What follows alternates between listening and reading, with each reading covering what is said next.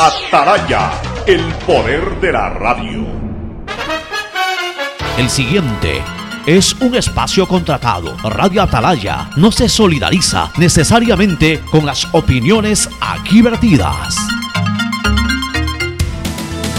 El siguiente en Radio Atalaya es un programa de opinión, categoría O, apto para todo público. La hora del pocho. La hora del pocho se viene con todo en Radio Atalaya. La hora del pocho. La hora del pocho.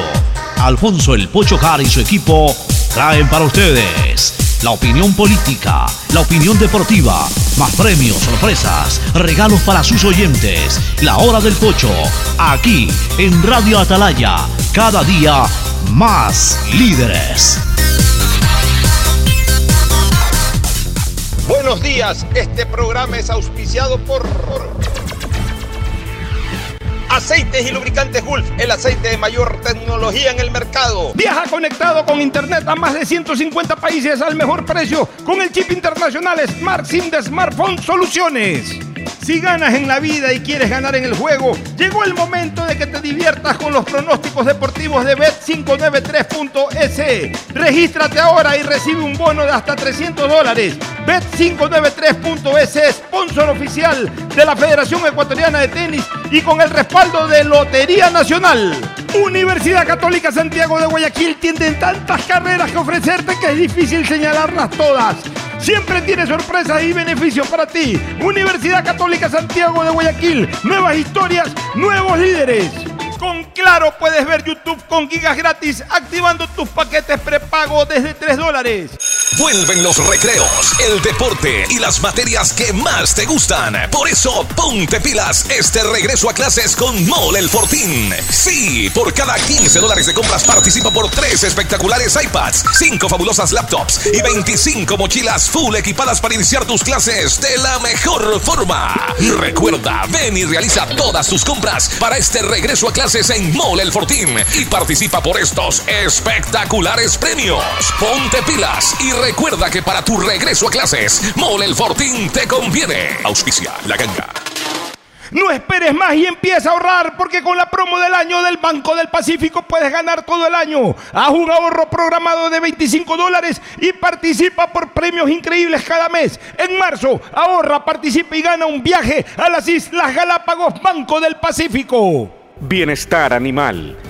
Un servicio pensado en nuestros fieles y leales compañeros para brindarles hogares permanentes y mejor calidad de vida. Desde el 2019 se han rescatado 959 animales, atendido a más de 380 mascotas, se han realizado más de 63 mil cirugías y hemos logrado que se adopten 535 perros y gatos, porque somos una alcaldía que extiende su amor y su ayuda hasta nuestros amigos de cuatro patas. Somos la alcaldía de la gente.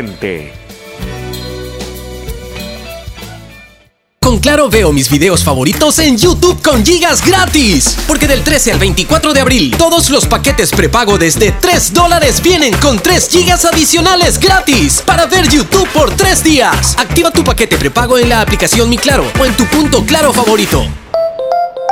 Más información en claro.com.es. Gana un bono de mil dólares para tus compras de supermercado con tus tarjetas Banco Guayaquil. Participa por cada 150 dólares en compras en supermercados participantes. Tienes hasta el 30 de abril para acumular consumos en supermercados y ser uno de los 10 ganadores de este bono de mil dólares gracias a tus tarjetas Banco Guayaquil. Regístrate para participar en promosbancoguayaquil.com slash supermercados.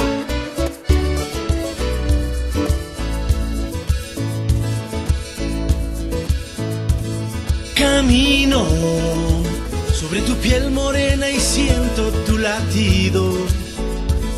Y miro todo lo bueno que los dos hemos vivido. Te digo, solo hay razones para estar agradecido. Es lo que somos y lo que siempre hemos sido. Amigos, que ganamos cuando mucho hemos perdido. Somos lo mismo, porque peleamos contra el mismo enemigo. Yo sigo hasta el final y tú siempre estás conmigo. Hemos caído, pero no nos han ecuatoriano, sí señor, y tú eres mi Ecuador, Ecuador ecuatoriano, con un solo corazón, eres mi alma ecuatoriana, soy tu sangre, tu color, somos dos enamorados, tú mi tierra, yo tu flor, yo soy ecuatoriano, sí señor, y tú eres mi Ecuador, Ecuador ecuatoriano,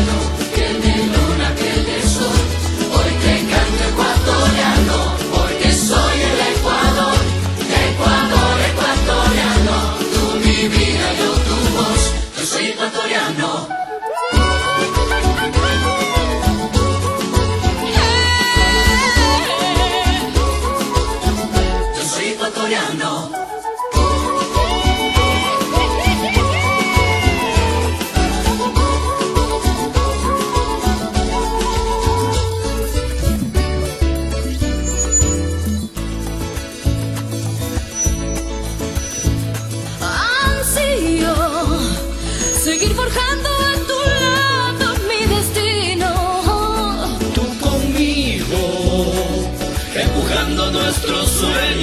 delirios.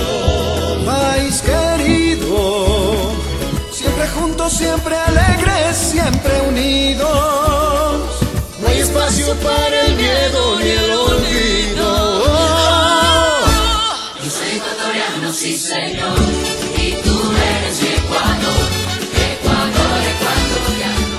680 Sistema de emisoras Atalaya en su año 79, Atalaya el liderazgo AM, amplitud modulada, nadie lo mueve, por eso cada día más líder, una potencia en radio y un hombre que ha hecho historia, pero que todos los días hace presente y proyecta futuro en el Dial de los Ecuatorianos. Este es su programa matinal, la hora del pocho de este 25 de abril del año 2023.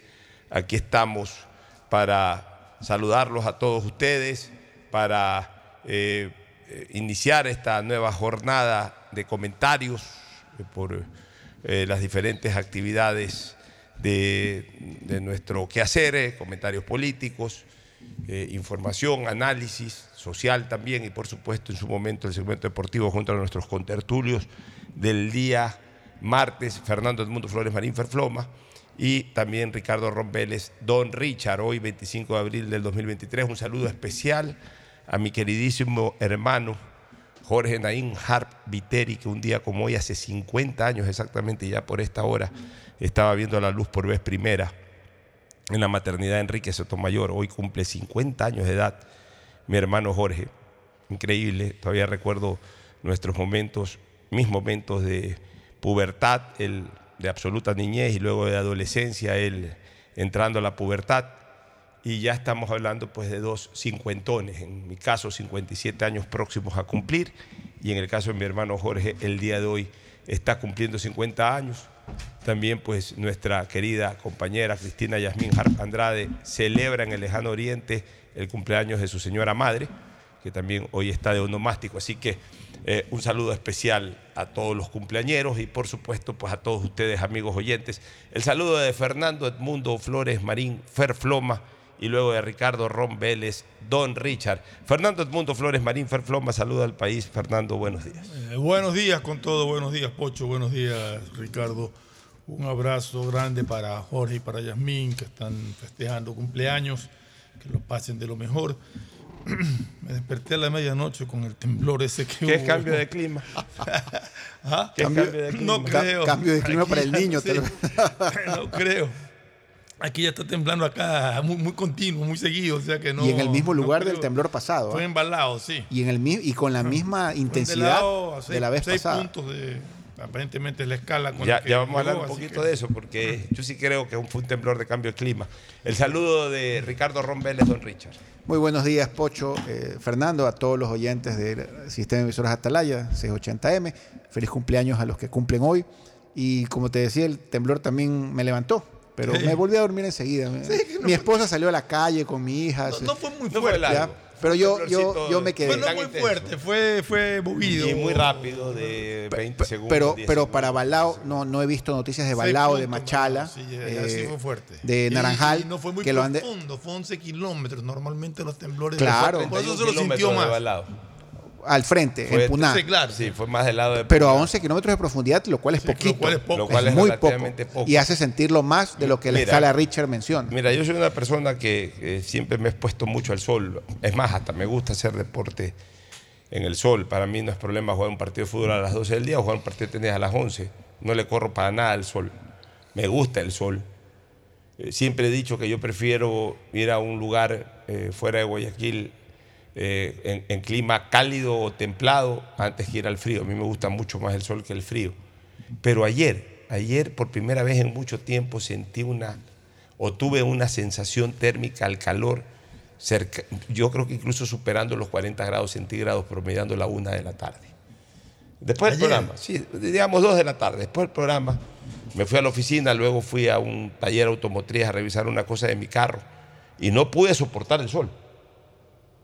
No pude soportar el sol, este Fernando. Yo normalmente no tengo problemas. Comencé a sudar, pero sobre todo comencé a sentir eh, eh, eh, los estragos del sol. O sea, me pegó fuerte el sol y, pocas veces es- es, hago lo que hice ayer, pedir un lugar donde poder este, estar con aire acondicionado y a la sombra, porque el sol estaba muy fuerte. Ayer realmente la sensación térmica pasada la una de la tarde al menos, nosotros no la sentimos hasta la una porque estamos aquí con aire acondicionado en una cabina.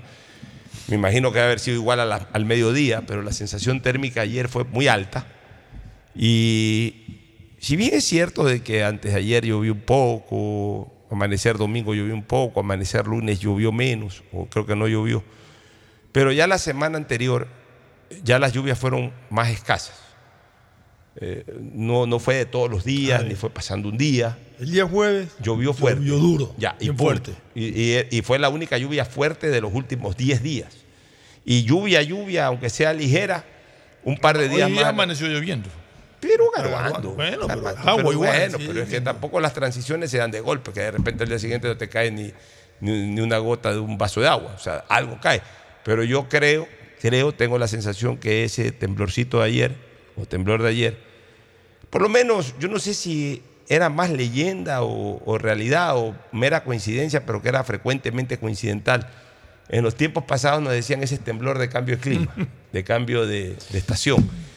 Y, y me da la impresión de que de repente, después de un invierno bastante fuerte, eh, comienza a cesar, comienza a cesar. Y por ahí a lo mejor ya no vamos a encontrar más lluvias fuertes, por lo menos, hasta que se consagre o no esto que se ha llamado fenómeno del niño que estaría próximo a venir. Dicen, ¿no? yo ahí sí no, tengo la más, la más mínima posibilidad de hacer comentarios, porque esa parte sí que no la entiendo para nada. Unos dicen que viene el niño este año, a mediados, a finales, otros dicen que no, que no va a venir el niño, bueno, no sé, pero me da la impresión de que entramos en una transición, en eso que le llaman veranillo, en donde todavía en tiempo de invierno comenzamos ya a, eh, por lo menos cesan las lluvias hasta que comienza a cambiar el clima propiamente. O sea, la, calentura, el calor, no lo vamos a dejar, eh, va a estar durante todo el mes de abril y posiblemente parte del mes de mayo, como siempre. Pero por lo menos las lluvias, eh, yo pienso que ya pueden estar cesando. Eh, siempre se ha dicho abril aguas mil y ya estamos acabando abril. Mayo siempre ha llovido también en el mes de mayo. Pues no sé por qué tengo la sensación de que ya no va a llover más. Espero no equivocarme. Bueno, no existe ninguna sustento Así científico es, ni técnico. así es. Es más pero de olfato, Tú tienes razón. Yo soy agricultor de familiar y toda la vida nosotros hemos esperado el temblor. Ahí está. Ya, el temblor de entrada y el temblor de salida. exactamente. Ya, sí, siempre ha habido. Y dime una cosa. Y siempre ha habido el cuando temblor, comenzó ya verdaderamente a llover fuerte, no fue después del ese temblor fuerte hace dos meses y medio. Por eso, por eso. O sea, realmente, realmente el temblor, el temblor te avisa cuando hay el cambio de estación, de entrada y de salida. Por lo menos yo, que tengo esa ascendencia agrícola de parte de mi padre de muchísimas décadas, siempre estoy atento al temblor y siempre se he sentido el temblor, el de entrada y el de salida. Y no me extraña que lo que tú digas, Pocho, lo que acabas de mencionar, pues, que el de temblor de hoy sea el de salida. Lo que pasa es que estemos- Ahora último ha temblado mucho, o sea, no, no necesariamente por cambio de clima ni nada. Ha habido temblores. Correcto, continuos. correcto, Fernando. Pero un temblor en diciembre, y un temblor en enero, un temblor te- en abril o mayo, es que y generalmente coincide. niño que dice Pocho, pues es un instituto norteamericano es el que asegura que Sí, porque que al INAMI no le podemos creer mucho. sí, que hay posibilidades de que el niño se, se presente en octubre acá en el Ecuador. Había un 60%, ahora en junio, si no me equivoco, confirmarán con mayor porcentaje la, la posible presencia del niño. No, lo preocupante, lo preocupante es que se, yo no, no creo que se pueda evitar, pero sí se puede por lo menos prevenir en algo en ciertos sectores. Me preocupa muchísimo la parte Mira, agrícola. mira, Fernando, este invierno ha sido fuerte, muy fuerte. Y la cuenca baja del Guayas ha sufrido. Y toda la parte de Daules, Santa Lucía y Palestina también ha sufrido. ¿Ya? Eh, yo no, yo- tú no puedes evitar la naturaleza. Yo viví el niño del 82-83 y el del 98-99. Tengo recuerdos de lo terrible que fue aquella época, sobre todo para la costa ecuatoriana, aunque también sufre la sierra y el oriente. Claro. Es una situación absolutamente fuera de lo normal. Empieza a llover a finales de agosto y termina de llover en junio del siguiente año. ya con lluvias torrenciales, eh, cata- catacli- o sea, cataclismos terribles durante la época invernal. Es algo que no se lo deseo ni a mi peor enemigo y lamentablemente el Ecuador ya lo sufrió dos veces. El nosotros lo vivimos el 82 y el 97. 82-83, 98-99. 97-98. No, 98-99, porque fue la quiebra con Maguat, coincidió la salida del niño. Acuérdate que cuando los bancos empezaron a caer, estábamos saliendo, estábamos en el fenómeno del niño justamente. Fue 98-99. Y también yo me casé, que cometí el error de casarme, porque mi papá me decía, no te cases, que todo está destruido, y yo me casé. ¿Fue 98-99 o fue 97-98? No, fue Ya- 97-98. 97-98 ya. Sí, puede ser que me esté equivocando por un año. Mira, yo, por suerte. Pe- Pero, igual, a- igual coincidió la- con el tema de los bancos, de la crisis de bancaria. Igual me aparte casé. de la memoria. Mi papá me rogaba, Ricardo, aguántate, Aparte que mejore la- la cosa. Y yo, nah, me Aparte de la memoria, para yo ser más preciso, siempre relaciono temas con temas que tienen vínculo hasta con el fútbol. ¿Sabes por qué te digo 97-98? Porque en el caso de Melec, este, no pudo terminar el contrato ese año este, Ariel Graciani, porque se fue, eh, su contrato acababa en el 97, se fue al MLS y el campeonato se prorrogó por la, por la, por la, por el fenómeno del niño hasta enero del 98. Claro, y no jugó las últimas fechas. Ya, y, ahí es que, y ahí es que surge Caviedes, y por eso es que Barcelona queda campeón del 97 en la tercera semana de enero del 98. Porque por el Y le prorrogaron a niño- Echeverri, le pro- o sea, porque Claro, con Julio César Rosero por- quedó campeón. Porque en- claro. en, el año 97, este, como hubo este fenómeno del niño ya en, en noviembre, diciembre, se postergaron muchos partidos, no se podían jugar, entonces el campeonato se prorrogó hasta enero del 98. Y hay tanta preocupación, El Pocho. niño comenzó el 97 y se desplegó durante buena parte del 98. Y, Y esta- ahí fue que ganó Maguat en el 98. Correcto, así fue. Entonces ahí por eso es Tienes razón. esa relación. Yo era muy pequeño, tú ya eras viejo en esa época. bueno, y es tanta la preocupación que la otra vez me topé con el doctor Pedro Solines, actual alcalde electo de Milagro. Conversamos bastante y él me comentaba que este día jueves va a haber una reunión en Yaguachi a las 11 de la mañana con nueve alcaldes reelectos o electos recientemente aquí de la, de la zona de la cuenca baja del Guayas, con la prefecta electa Marcela Guinaga, donde van a tratar la situación del niño en relación al futuro de estos cantones. Mira, hace yo, yo lo invité aquí al doctor Pedro Solines, está invitado el día jueves, 8 y media de la mañana aquí a punto de vista, para que nos dé una, un, un adelanto, digamos, de esta reunión que va a ser a las 11 de la mañana en Yaguachi, porque hay profunda preocupación en estos alcaldes con el aviso aparentemente muy serio de parte no solamente del INAMI, sino también de la N, ¿cómo se llama? Sí, La- hay un instituto un norteamericano, instituto no me acuerdo el norteamericano, no me acuerdo el nombre, que anuncia que las condiciones térmicas del mar, del, del clima, una serie de factores técnicos anunciarían lastimosamente para el Ecuador el fenómeno del niño. Mira, hacen muy bien los, los eh, electos, las autoridades electas ya de vincularse o involucrarse en todo este tiempo de espera que, una vez que ya han sido proclamados, una vez que ya no hay ningún reclamo electoral pendiente, hacen muy bien ya en involucrarse en, en ciertas actividades eh, sobre las cuales ellos ya van a tener una participación mucho más activa y además a título de autoridad. Es una actividad de En- prevención. Claro, eh, en, en- en- en los próximos días ya, estamos a menos de un mes de- del cambio de mando. Milagro sufrió varias inundaciones, ejemplo, muchas sí, inundaciones, por ejemplo- y se rompió un muro de la laguna Oxidación y se mezcló el agua de la laguna Oxidación con la inundación de Milagro, ayer- un tema gravísimo sanitario. Ayer hubo una visita o, o una reunión entre el eh, gobernador Francesco Tabacchi y el alcalde electo con gente de la Bahía. No es que eso signifique un menosprecio para las autoridades en funciones, pero yo sí veo correcto que se comiencen a desarrollar planes de trabajo con las autoridades entrantes, porque ellos son los que van a lidiar con eso en los próximos cuatro años. Realmente la función de las autoridades salientes es primero ya preparar la entrega de su administración. Segundo, ir, ir eh, completando o ir eh, eh, avanzando o terminando con ciertas cosas que están pendientes. Pero ya lo que es planificación, eh, concretamente eso, planificación de cosas que se vienen a futuro, ya no las puede planificar la autoridad saliente. La autoridad saliente se va en pocos días. No, y faltan tres semanas. Ya, por Pocho, eso. Entonces, es, es correcto que ya se involucren de una vez, o sea, no esperar el 14 de mayo para, ah, a ver, de recién a ver si nos reunimos. No, ya se reúnen de una vez y el 14 de mayo ya van con una, dos, tres reuniones encima, ya incluso a desarrollar lo que han planificado. Ahora, también es bueno, por ejemplo, lo que está haciendo la prefecta Susana González. Eh, ella todavía es prefecta en funciones. Ella está, eh, eh, ya fue a recibir ese, ese dragado, ya vino acá, conversó cómo es este tema. Está pendiente ya, en estos días debe de darse ya el traslado del dragado. El a- 30 dijo que. sí, a través de otro aparato de esos. El 30 llegaba, le daban muelle. Le daban muelle el 30, de ahí sacaban ese dragado, lo embarcaban en una de estas embarcaciones más pequeñas que venían en el mismo barco y por ahí, por, por agua mismo, se iban hasta el río Guaya. Está bien, o sea, eh, la prefecta saliente eh, finalmente va a dejar instalado en el río Guayas ese dragado, de ahí ya le corresponderá a la prefecta entrante eh, tomar todas las decisiones del caso para, para poder hacer funcionar eso y para que el dragado finalmente comience a trabajar. Pero, pero es bueno que las autoridades entrantes ya estén involucradas en los problemas urbanos, en los problemas rurales, en los distintos problemas en el ámbito de sus próximas competencias. A la larga, no son las- lo- los últimos días de vacaciones que tienen. Claro, no tienen en este momento la atención que van a tener desde el 14. El 14 prácticamente en esos cargos no se tiene un minuto libre. Tú estás arreglándote los pupos para ir a jugar un partido de fútbol, en eso te llaman que hay tal problema y te tienes que sacar los pupos, ponerte otra vez tu zapato de suela o, o lo que te quieras calzar y tienes que ir a resolver el problema. O sea, eh, el, el- el el mandatario siempre está a orden de lo que necesite su presencia a partir de que toma posesión.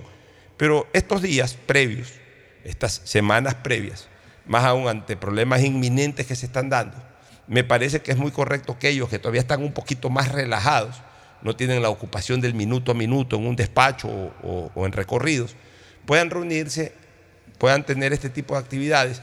Ojalá haya la posibilidad de que antes de que entren en funciones tengan reuniones con el tema de seguridad ciudadana, dígase pues los alcaldes de los cantones electos, dígase eh, los, los y las prefectas electos en, en- la elección anterior.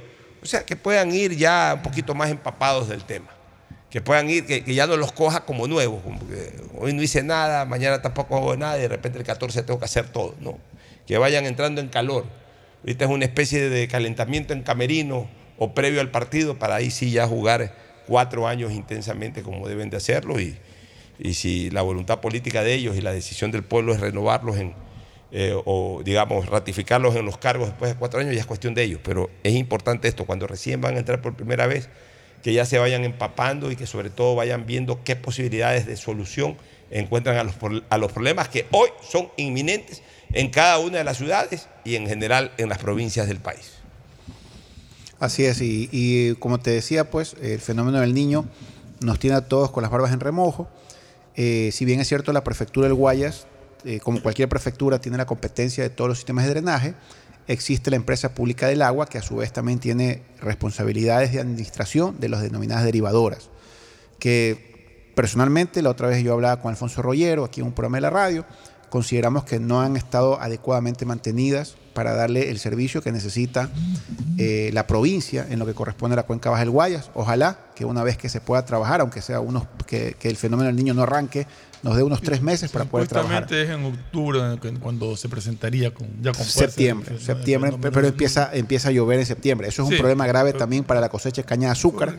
Los ingenios azucareros no podrían cosechar. Lo, lo importante es que, que- que- que están advertidos y que como te digo, si bien es cierto, no se puede evitar un fenómeno de niños, se pueden prevenir ciertas cosas. Y ojalá, pues, que las autoridades, y me alegro muchísimo lo que tú acabas de decir de esta reunión entre los alcaldes reelectos y los, y los nuevos alcaldes. Insisto, que Pedro. Salinas va a estar aquí el jueves a las ocho y media Espero para que- comentarnos los avances de que esta sean reunión. positivas esa- esas reuniones y que logren encontrar eh, una manera de, de ayudar al agro a salir de, de esto que se viene. O lo ideal sería que no se presente el niño, que sea una falsa alarma y todo. Pero, Pero- pero, si Fernando. estamos advertidos, como dice el dicho popular, más vale prevenir que lamentar. Lo que pasa, Fernando, es que las cosas deberían hacerse siempre, más allá de que venga o no venga el niño. O sea, los canales, los drenajes, las derivadoras, todo debería estar en perfecto funcionamiento. No, eso sí. Eso es, eso es lo que debería suceder siempre. ¿no? Siempre. Bueno, vamos a, a lo político. A lo político. Eh, hay una frase que dentro de su discurso, de su intervención de ayer de don Fernando Villavicencio, este, presi- presidente eh, de la Comisión de Fiscalización, que no está en funciones en este momento en calidad de tal, pues fue impugnada su presidencia y quien preside durante esta etapa de la prueba es la señora Ana Belén Cordero. Porque la sesión no se clausura, sino que se la suspende. Claro, es que estamos en ese periodo, estamos en ese periodo.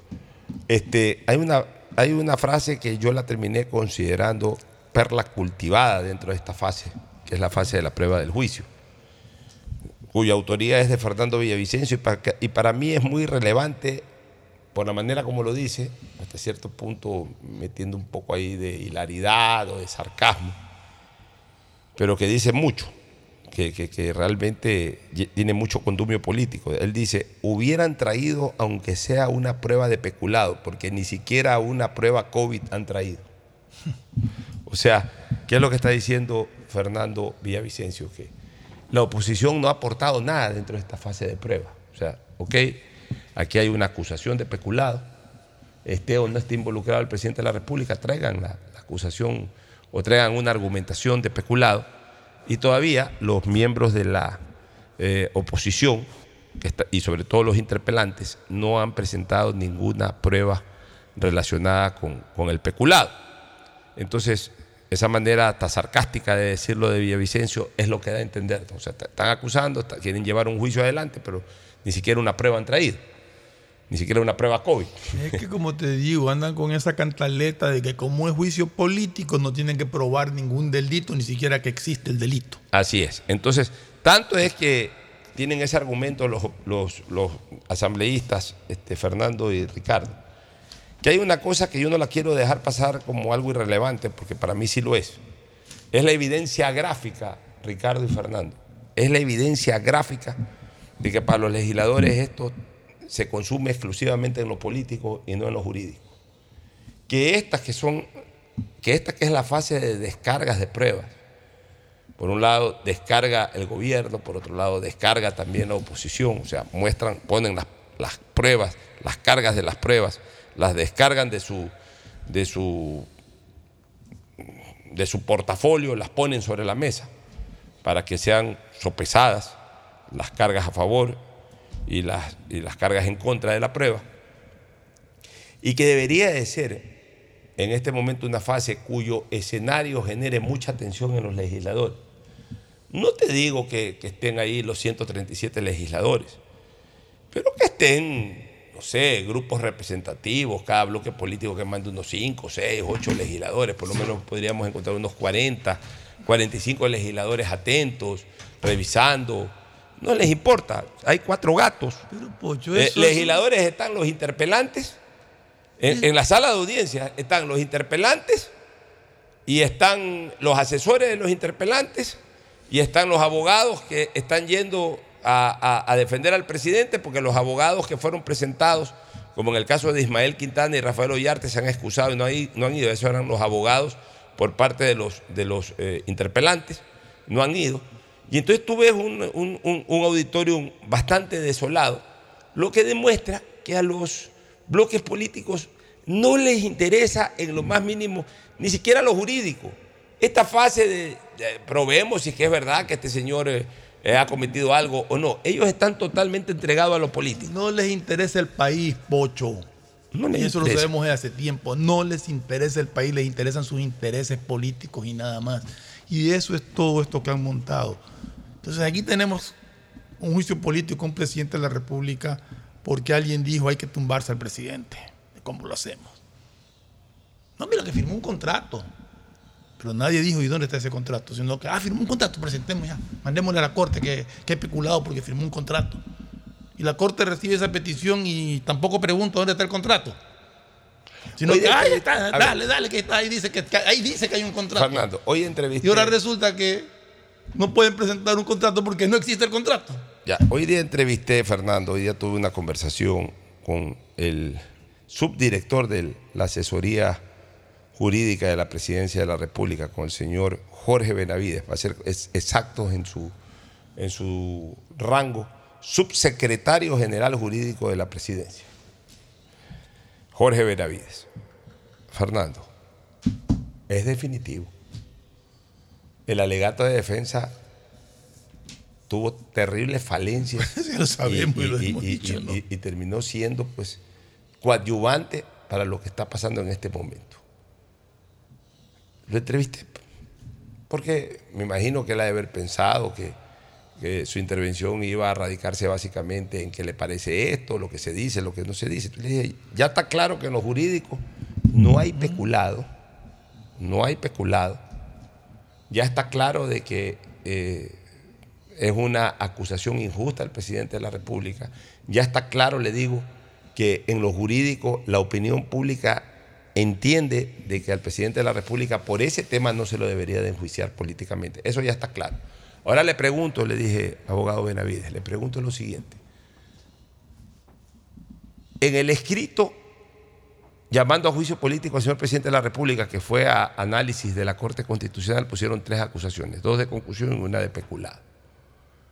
Las de conclusión eran tan absurdas que la Corte Constitucional, eh, sin, sin mayor eh, análisis, simplemente las rechazó porque eran absurdas, totalmente descabelladas.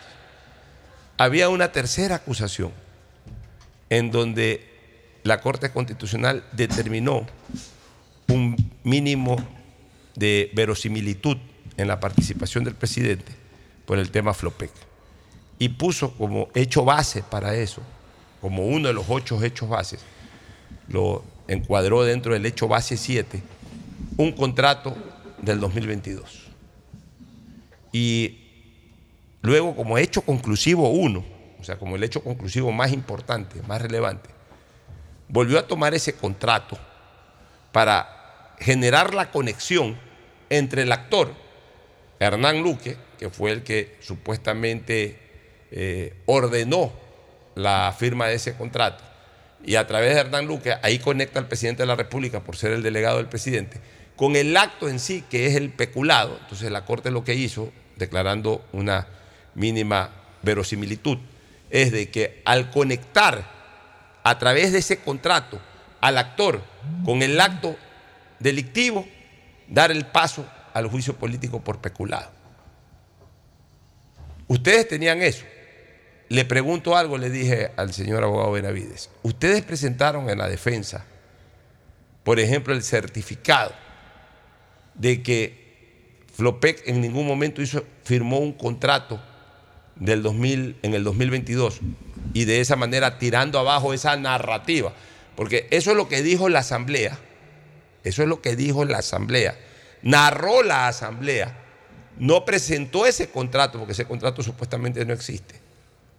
Y en base a esa narrativa, ustedes presentaron el contraste señalando de que ese contrato nunca, existió y por tanto esa narrativa es falsa. No me supo contestar, Fernando. Lo que se me fue por el lado de que ellos argumentaron la no responsabilidad del presidente. Entonces le, le volví a preguntar, a ver, está claro que no hay responsabilidad del presidente, pero también está claro que no ha habido delito. Ustedes demostraron que ni siquiera hubo delito. Ya demostrando que no hay delito, por supuesto no hay responsabilidad del presidente. No, que nosotros lo que nos en- en- enfocamos fue en, de- en demostrar la no responsabilidad del presidente. O sea, si bien es cierto que la Corte pudo haber sido un poco más eh, cuidadosa, Debió haber sido. debió haber sido más cuidadosa, es un error garrafal de la defensa. O sea, teniendo la posibilidad de desarticular. pues, o sea, mañana este, Ricardo Ron me contrata a mí como abogado porque entre comillas lo están acusando de un accidente de tránsito. Y resulta que Ricardo Ron no iba en el carro. Resulta que Ricardo Ron no solamente que no iba en el carro, sino que no estaba ni siquiera por el sector. Pero lo primero que yo hago como abogado es, ok, Ricardo, tú no estabas, vamos a probar que tú no estabas en el carro, que tú no estabas ni en el sector, es decir, que tú no tienes ninguna responsabilidad con el accidente. Pero aunque sea por curiosidad, déjame ver qué dice el parte sobre el accidente. Entonces, por ahí, por curiosidad, pregunto eso y me dicen, oye, pues si ni siquiera hubo accidente. Entonces, Ricardo, tú que eres abogado, yo que soy abogado, si me dicen ni siquiera hubo accidente, yo ni siquiera me tomo la molestia de comprobar la no responsabilidad de Ricardo, sino que lo primero que hago es evidenciar de que no hubo accidente. Entonces, ¿de qué estamos hablando, pues, señores jueces? Si ni siquiera hubo accidente, pues por ahí comienzo. Y además, aparte de que no hubo accidente, el señor Ricardo Ron estaba en el centro de Guayaquil, el accidente fue en el norte de Guayaquil, el señor Ricardo Ron en ese momento estaba en un carro eh, eh, Ford Explorer y el accidente fue de una camioneta. O sea, aparte de que el señor Ricardo Ron, así hubiese habido el accidente en ese punto, no tiene ninguna responsabilidad con el hecho en sí. Además, lo más importante, están, están eh, eh, queriendo iniciar un proceso por un accidente que ni siquiera ha existido. O sea, eso lo hace cualquier abogado eh, mínimamente litigante. Ahí me dijo el señor Benavides que habían trabajado en equipo, cuatro o cinco abogados.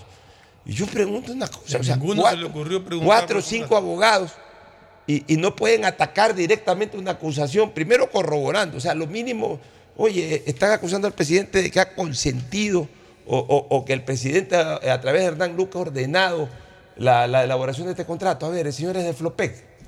Eh, de- pásenme en ese contrato del 2022. O sea, aunque sea, mira, si ya lo están atacando al presidente por un contrato del 2022, o sea, la acusación es de que el Flopec firma un contrato del año 2022 que es lesivo para el Estado. Lo mínimo que se tenía que haber preguntado es, señores, déjenme revisar ese contrato del 2022 para ver en dónde está lo lesivo. Digamos que los abogados no tenían por qué saber si se firmó o no el contrato. Pero presta el contrato pues, para ver dónde está lo lesivo, para ver quién lo firmó, cuándo lo firmó, qué fecha lo firmó. ¿Quién lo hubiese contestado? Flopec? ¿Qué contrato? Si aquí no hay, no hay ningún contrato. ¿Cómo que no hay, ningún- no hay ningún contrato? Estoy de acuerdo contigo el- plenamente en la falencia de, de la defensa favor. del presidente. Pero esa responsabilidad también la tiene la Corte Constitucional. Si le hablan de un contrato y va a, a- a- a acceder autorizar un juicio político al presidente de la República, lo menos que puede hacer es Sí, ver el contrato. ya, pues, a ver ya, qué eso dice. ya lo hemos dicho. Ahora, Fernando, vamos a un tema, y Ricardo, vamos a un tema que a mí me parece que es fundamental. Porque algo se ha develado este proceso. No, no este proceso. Algo ha develado este periodo de Guillermo Lazo desde el punto de vista político. Ha develado una cosa que me parece muy interesante. Muy interesante. Este es el primer escenario desde el año 2009 en que se puso en vigencia la constitución que actualmente nos rige, cuya redacción, elaboración se dio en, en la ciudad de Montecristi. Este es el primer periodo presidencial en que tiene una asamblea mayoritariamente en contra. ¿Por qué? Porque ya desde el, desde el año 2009, eh, la asamblea de, todas las asambleas del expresidente Correa fueron siempre asambleas a favor. Una brutalmente a favor, que llegó a tener 100 de Sí, 137. Eh, otra llegó a tener eh, 90 y pico, otra llegó a tener 70 y pico. O sea, en la más baja de las de Correa, solitos creo que hacían Mayoría absoluta. absoluta, solitos. Y en otras ya tenían, en, en las otras dos, porque, a ver, Correa gobernó con la Asamblea 2009, 2011, perdón, sí, 2009 fue elegido por primera vez en 2013. Y 2013, 2017. 2017. En la primera asamblea, en la del 2009-2013, Correa... Ese no fue el congresillo, Pocho, que se quedó después de la No, Asamblea no, pues ese es un congresillo que se quedó por pocos meses. Ya. Ya, pero ya una vez que Correa se posesionó el 24 de mayo del año 2009, se posesionó la asamblea del 2009. El congresillo fue el que admin- admin- eh, que fue una especie de, como de selección de la Asamblea Constituyente que hizo la función de la Asamblea entre el referéndum y el 24 de mayo del 2009. Correcto. O sea, entre, Eh, ya, digamos... ya se había acabado los seis meses, de, los ocho meses. Ya- ya creo, se, de- se de la disolvió la Asamblea. Constituyente. Una vez que la, la Asamblea entregó su Constituyente, trabajo, La constituyente. La, la Asamblea Constituyente. No, pues, la asam- las- el Congreso se disolvió, disolvió con la con la Constituyente. Constituyente. La Constituyente redactó la Asamblea y en octubre. En ocho meses. En que fue el problema porque Acosta estiró dos meses más y quería un plazo más y, y ahí se cerró Bueno, rápido. eh, correcto. Con la Asamblea, digamos, entregó ya la, la- la- la Constitución para plebiscito y una vez que se dio el plebiscito, en ese momento se autodisolvió la Asamblea Constituyente y se formó esta figura de congresillos que eh, de los propios constituyentes quedaron un grupo más reducido que cumplió las funciones parlamentarias entre noviembre, diciembre del 2008 y el 24 de mayo del 2009. El 2009 entró Correa por primera vez, a pesar de que ya había sido presidente entre el 2007 y 2009, pero digamos que con la nueva constitución entró a su primer periodo Rafael Correa, del 2009 al 2013, acompañado de, un, de una Cámara Legislativa de 100 legisladores de 137. Entonces fue brutal, arrollador todo, porque no es que tenía la mayoría absoluta, tenía más de las dos terceras partes. Tenía más de las dos terceras partes. O sea, tenía 100 a favor y 37. Es más, en esa asamblea siempre hubo pugnas, polémicas, que por aquí, que por allá, que dije lo de aquí, que no me gustó, que te expulso, que te expulso. Correa se da el lujo de expulsar de sus propias filas. Expulsó como a 10 y se quedó con 90. O sea, eh, eh, era una cosa, una, una- una- una cosa loca. ¿no? O sea, eh, el, el poder que concentró Correa desde el Parlamento. Y ojo, y los otros 30, y- o sea, 100 de su partido. Y de los otros 37, la mitad de esos 37 se unieron. también. Aliados. Aliados. Entonces, Correa realmente en la práctica llegó a tener como 115, 116 legisladores. Por eso que expulsaba y expulsaba. Hablaba, no le gustaba algo que decía un compañero o compañera de su bancada y lo expulsaba. Ya. Luego Correa es reelecto el 2013 hasta el 2017. Y ahí logró menos asambleístas, pero igual, igual logró meter como 80.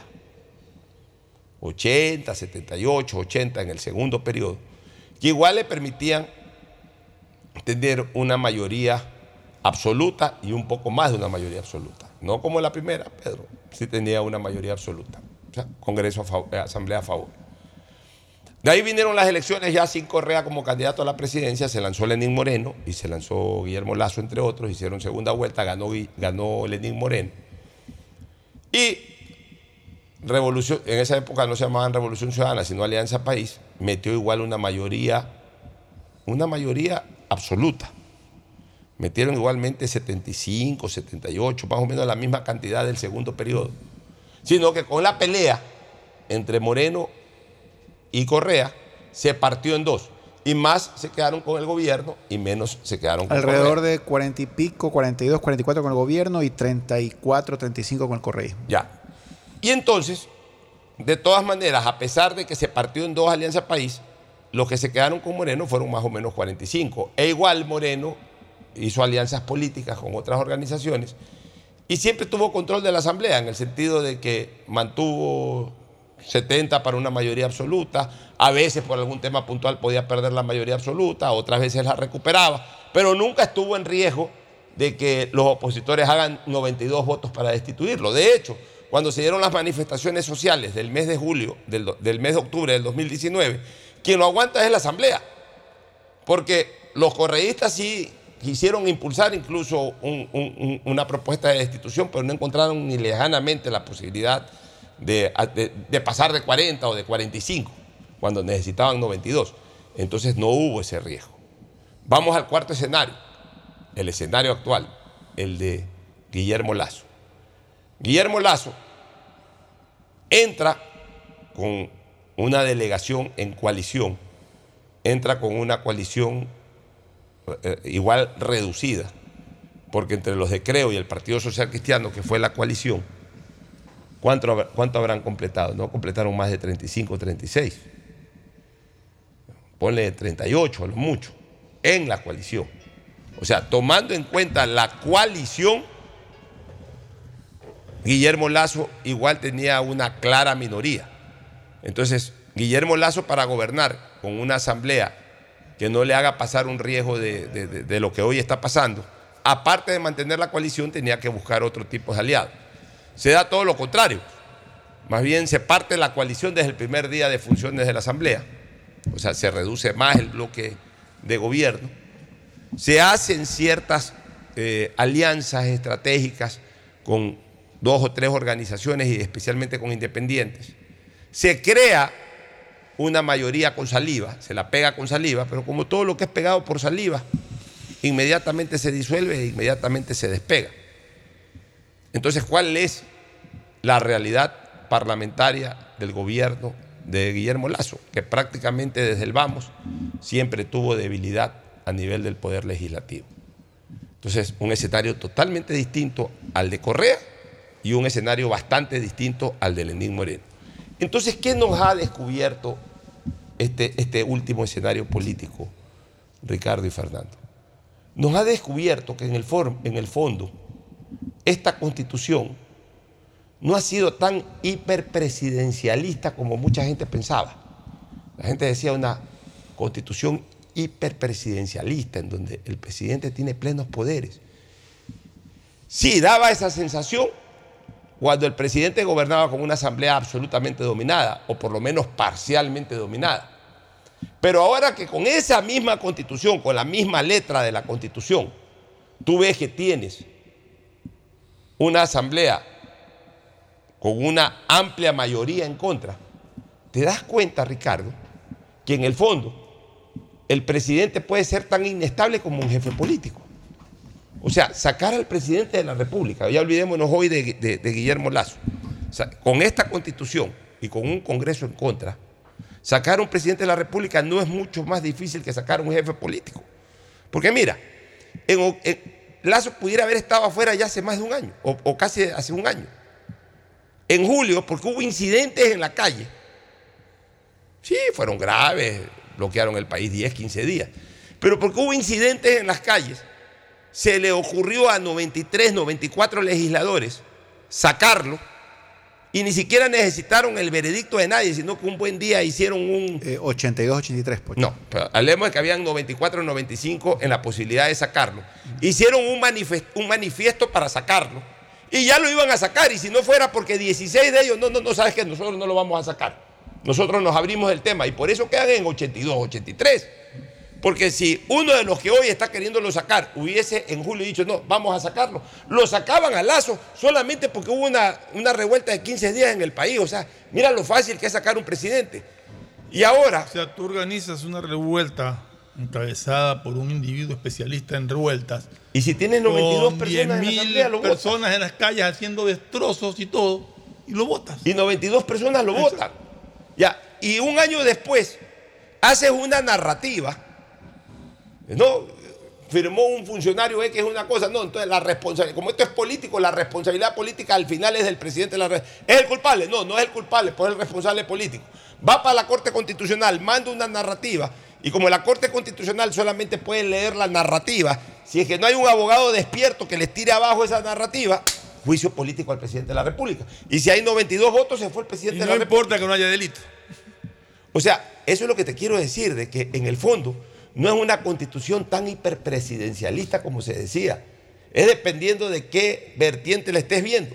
Si la ves desde la vertiente de un presidente con un Congreso dominado o con un legislativo parcial o totalmente dominado, sí, es una constitución hiperpresidencialista. Pero si la ves desde la vertiente de un presidente que tiene más bien en contra un- un- una mayoría importante de la Asamblea, no es una constitución hiperpresidencialista, es una, es una constitución que en el fondo termina poniendo de rehén al presidente de la República. Pero a las personas, a la gente en general, no le interesa si es hiperpresidencialista o no.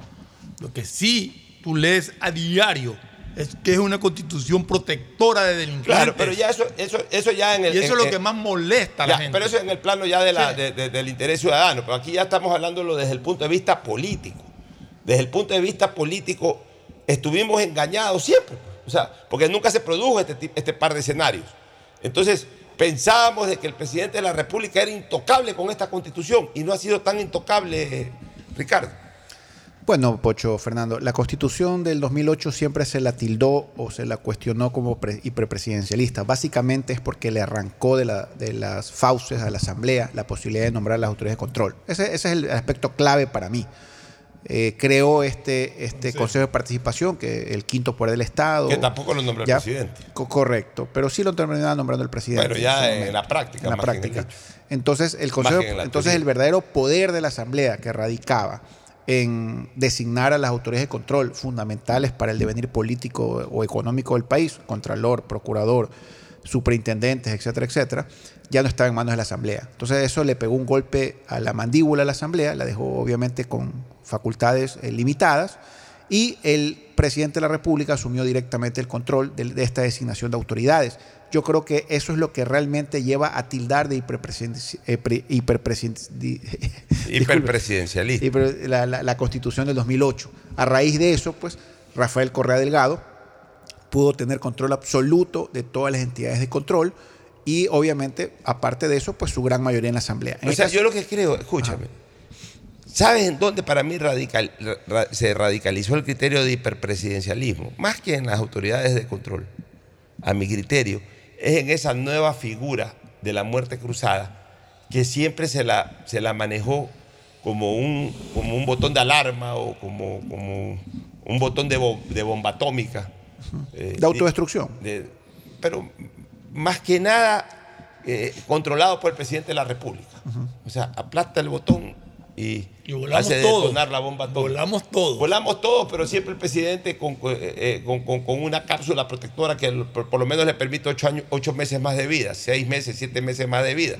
A los otros los quemas en el mismo Es momento. que no, es que no son 6, 8 meses más de vida, 90 eh, días. Pocho, son, son este, 90 180 días más de gobernar y ser candidato siendo gobernante. Es que Bueno, eso es una facultad muy importante. 90 días se llaman ¿Ya? elecciones. Claro, sí, Pero pero, pero, 180 tú estás sentado en el poder, Fernando. Ya, pero- ¿Cómo pierdes una elección? Sin hablar de Guillermo Lazo. Es difícil perder una elección. Si tú eres el presidente de la República, en 90 días tus rivales no se pueden Ya. ni armar ni elegir candidato. Bueno, por y tú tienes toda la maquinaria Por del eso Estado. por eso- Por eso toda esa planificación, esa 2008 fue una planificación perfecta. Fue una, un tema pues que, que estaba hecho a la medida de Rafael Correa Delgado y que una vez que salió Rafael Correa Delgado, pues obviamente ya había ciertas, ciertas fugas que no permitían. Bueno, por eso te digo, ahí, constitución ahí, ser se ra- perfecta. ahí radicaba el hiperpresidencialismo, porque eh, eh, era, era hasta una manera esto de la muerte cruzada. Eh, porque la gente siempre tuvo la concepción de que el que tenía la sartén por el mango para mandar a su casa a, a- a- a uno de los dos poderes era el, el- el- el presidente de la República sobre la Asamblea. Cualquier momento te aplico la muerte cruzada y te vas a tu casa.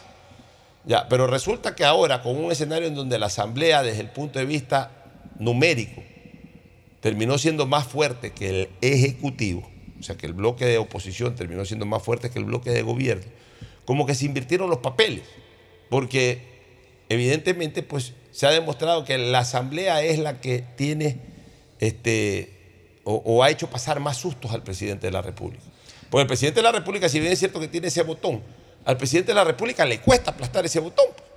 En cambio, a la Asamblea no le ha costado ninguna de las dos cosas. La Asamblea ha terminado llevando a extremo ambos recursos. Lo llevó porque lo ejecutó, aunque no lo pudo conseguir, pero ejecutó el acto de votar por la destitución del presidente de la República por convulsión interna en julio del año 2023, perdón, 2022, y ahora, en mayo del año 2023, va a ejecutar el juicio político, más allá de que si lo gana o lo pierde la oposición, pues lo va a ejecutar. O sea, va a llevarlo a cabo. Ya lo está llevando a cabo, mejor Sí, dicho. no va a haber nada que evite la votación final Ya, el día que sea. eso es lo que te quiero decir, de que eh, eh, todo va de la mano también en la relación esta de dominio o no dominio del Ejecutivo sobre el Legislativo. En el fondo, no hay pues esa, califica- esa calificación de hiperpresidencialismo que se nos Bueno, presentó en algún bueno momento. Pocho, eh, si yo fuera presidente de la República, a mí me encantara ser presidente con esta constitución. O sea, te lo digo frontalmente, no sé si es bueno o malo para el país, es beneficioso, perjudicial para el país, pero a mí me encantaría ser presidente con esta constitución. Pero también tengo que decirte que yo creo que Guillermo Lazo también ha llegado a este extremo porque él no ha tenido esa, ese puntillazo político para manejar de mejor manera la Asamblea. Ya, la Asamblea en algún momento se le salió el control. Recordemos que él comenzó con una mayoría a- adherida a él, pues, y, con una elección de un presidente de asamblea y una mayoría que, estaba del lado de él, con- conjuntamente con el BAN, la bancada de Acuerdo Nacional y todos los, aliados en su momento. Si empezamos a analizar en el transcurso de los meses, de una u otra manera, la asamblea empezó a ponerse eh, totalmente en contra del gobierno. Algún error debe haber. No quiero echarle la culpa ni a Alexandra Vela ni a Pancho Jiménez, pero yo creo que se pudo haber manejado de mejor forma. O sea, yo creo que, y eso sí, y lo dijimos en su momento y siempre, recién ahora se ve que el gobierno tiene un ministro de gobierno. Recién ahora se ve que hay alguien que despunta en el gabinete. Por eso, que Disculpa tiene. que lo que- amplíe todavía. Bueno, la- que- pero hay un ministro de gobierno, hay un ministro de gobierno que está cumpliendo su función de político. Lo que yo creo es que este gobierno nunca se manejó políticamente. Ahora hay un ministro de gobierno que sabe de política y que maneja los hilos del gobierno políticamente. Eh, un, presidente de la República o un gobierno en sí no tiene que ser solamente un órgano administrativo, tiene que ser un órgano político. Tú no puedes desperdiciar y mucho menos distanciarte totalmente, peor eh, ten- tenerlos como adversarios a entidades del Estado que tienen un peso decisivo, como por ejemplo el propio Parlamento, como por ejemplo la Corte Constitucional. No son discrepancias, Pocho, se ha peleado frontalmente Ya. con todos, peleado directamente. O sea, tú no puedes tener a la Corte Constitucional totalmente Sí, pero en la pelea perdió la Corte Constitucional, perdió el Consejo de Legislatura, perdió el Consejo de Participación. Por eso te digo. Tú y no la oposición tener- ha ido ganando terreno Tú no, minuto a puedes tener del, tú no puedes tener del todo. a- Y van a perder contra el LOR, y, o sea, ya, viene el resto de las elecciones. Tú no puedes tener del todo encima tampoco al Consejo Nacional Electoral. O sea, la oposición tiene- va a nombrar dos vocales, bueno, ¿cierto? O sea, tienes que, ya tienes que, tienes que, eh, eh, eh, un gobierno tiene que tener eh, una muy buena relación con, con todas estas entidades. Nosotros que criticábamos de épocas pasadas, re- recientemente pasadas, el dominio total, absoluto, ya hasta, hasta grosero. Por Ya, eso pero- digo, pero una cosa- ¿ah? Autoritarismo. Ya, pero una cosa es el autoritarismo, el, el- el- la- el manejo grosero, ya incluso usándolos como, como, como agentes agresores contra la propia colectividad o contra, o contra tus adversarios políticos. con el problema ya, que eso pero generó mucha cosa- impunidad. Claro. Eso hay que reconocerlo Ya, siempre. pero Tanto por- poder ocasionó Así es. Total- Pero tampoco puedes estar aislado, tampoco puedes decir, bueno, aquí yo me voy a dedicar a administrar y, y- y me importa un bledo eh, cómo esté constituida la Corte Constitucional o cómo estén las fuerzas políticas en la Asamblea. Para eso tienes el ministro de Gobierno. Esa es la función del ministro de Gobierno. El ministro de Gobierno debe de interesarle cómo está la economía del país. El ministro de Gobierno no tiene que eh, interesarle cómo están las relaciones internacionales del país. El ministro de Gobierno no tiene que interesarle eh, cómo están las finanzas, cómo... eh, nada. Eh, al ministro de Gobierno lo que le tiene que interesar es justamente que la relación del gobierno nacional con aquello que lo circunscribe desde el punto de vista político sea óptimo. ¿Para qué? Para que ahí el gobierno pueda trabajar tranquilo en mejorar la economía, en manejar la seguridad pública, en manejar eh, eh, digámoslo como es, para evitar saboteos. para digámoslo evitar como es, para evitar Entonces, saboteos. eh, Esa es la función del ministro. El ministro es Mantener un- los vasos comunicantes y la comunicación exacto. Abierta. El, el ministro es el constructor de puentes políticos, así como el ministro de Obras Públicas debe ser el constructor de puentes físicos, de infraestructura y de carreteras. O sea, la función del ministro de, de la política es lo más parecido al, al- al ministro de Obras Públicas, sino que el uno lo hace con cemento y con hierro y el otro lo hace con palabras, con gestiones, con negociaciones. O sea, el uno es constructor de una buena relación, de una buena vía política y el otro es constructor de una buena vía o una buena vial. o un buen sistema vial. yo estoy de acuerdo con lo que tú dices, Pocho. El ministro de Gobierno tiene que enfocarse en eso y no tiene que estar viendo los otros aspectos del Estado. Pero yo, con la experiencia que tengo en el sector público, Pocho, yo sí creo que el gobierno debería tener un secretario general de, de Administración Pública mucho más involucrado y liderando también la ejecución de las diferentes áreas del Estado. Eso yo- Eso yo siento que aquí le falla, con el debido respeto a don Sebastián general de la Corral. Nación. Es lo que Con el debido respeto a don Sebastián Corral, que yo tuve el placer de conocerlo. recién comienza Corral, tiene dos meses. Pero a mí no me parece que él está liderando como Bueno. debe ser el aspecto de ejecución de todas las áreas del Estado. Corral tiene dos meses en esta función. Eh, Iván Correa es el que estuvo año y pico. Pero aquí lo hemos dicho siempre, desde la época de Iván Correa, y lo decimos ahora en la época actual, y lo diremos cada vez que sintamos que está faltando esto.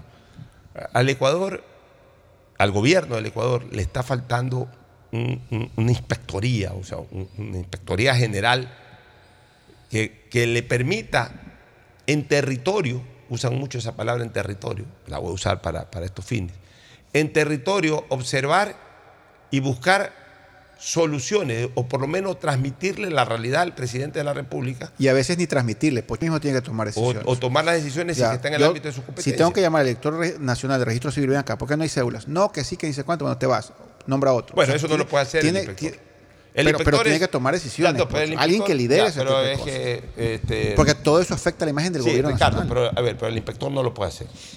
El inspector es como un inspector de colegio.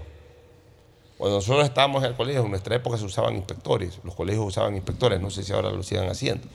Pero en nuestra época uno iba a clases, se entraba al aula, los profesores nos daban clases, el rector estaba en el rectorado, las secretarias estaban afuera del rectorado, los dirigentes de curso estaban cada uno en su oficina, se daban su vueltita por ahí, pero ¿quién es el que andaba dando vueltas por todo el plantel educativo? El inspector. Había un inspector de primaria y uno de secundaria, me acuerdo. Así es, entonces el inspector daba vueltas por todos lados, entonces el inspector se paraba a veces en la puerta a escuchar un ratito la clase del profesor, se ponía nervioso el profesor, los estudiantes más en silencio que nunca. Ahí observaba, así está dando clases, todo, perfecto. El inspector después, acabado el, eh, en, en recreo, iba, pedía los leccionarios a ver quién faltaba, quién no faltaba. Ese es el trabajo del inspector. El inspector no expulsaba a nadie, de clases expulsaba al profesor, del colegio te expulsaba el rector. El inspector lo que era era el ojo seco, era el que iba y, y- y- y transmitía a las autoridades, ya sea al, al- al director de curso o ya sea al rector, ¿sabes qué? Mire, este profesor ha faltado tres veces en esta semana o este alumno no ha venido tres veces, ¿qué está pasando? Pero, De aquí y- y allá. respeto, o sea, O sea, menos me acuerdo y- y- en mi época de colegio, el hermano Dociteo fue era el inspector. el inspector ya, entonces cuando, cuando uno veía al inspector, uno está el No inspector. frenaba, Uno- uno está- ahí está el inspector, ese es el chismoso. O sea, al final de cuentas, ese es el ojo seco, ese es el chismoso. Entonces yo sí creo que el secretario general de la administración tiene que ser una especie, de- debe tener un inspector que, Pero yo que coincido son con sus Ricardo ojos de en que debe tener poder de decisión en Mira, muchas cosas. veamos una cosa. En el gobierno de Correa, ¿quién era el, el jefe del gabinete? Vinicio Alvarado. ¿Ya? Era el secretario El secretario de la administración. Pública. Y en el gobierno de Lenín Moreno fueron varios, eh, pero sobre todo fue Roldán. Roldán. Pero cuando Roldán llamaba, la gente se orinaba los pantalones.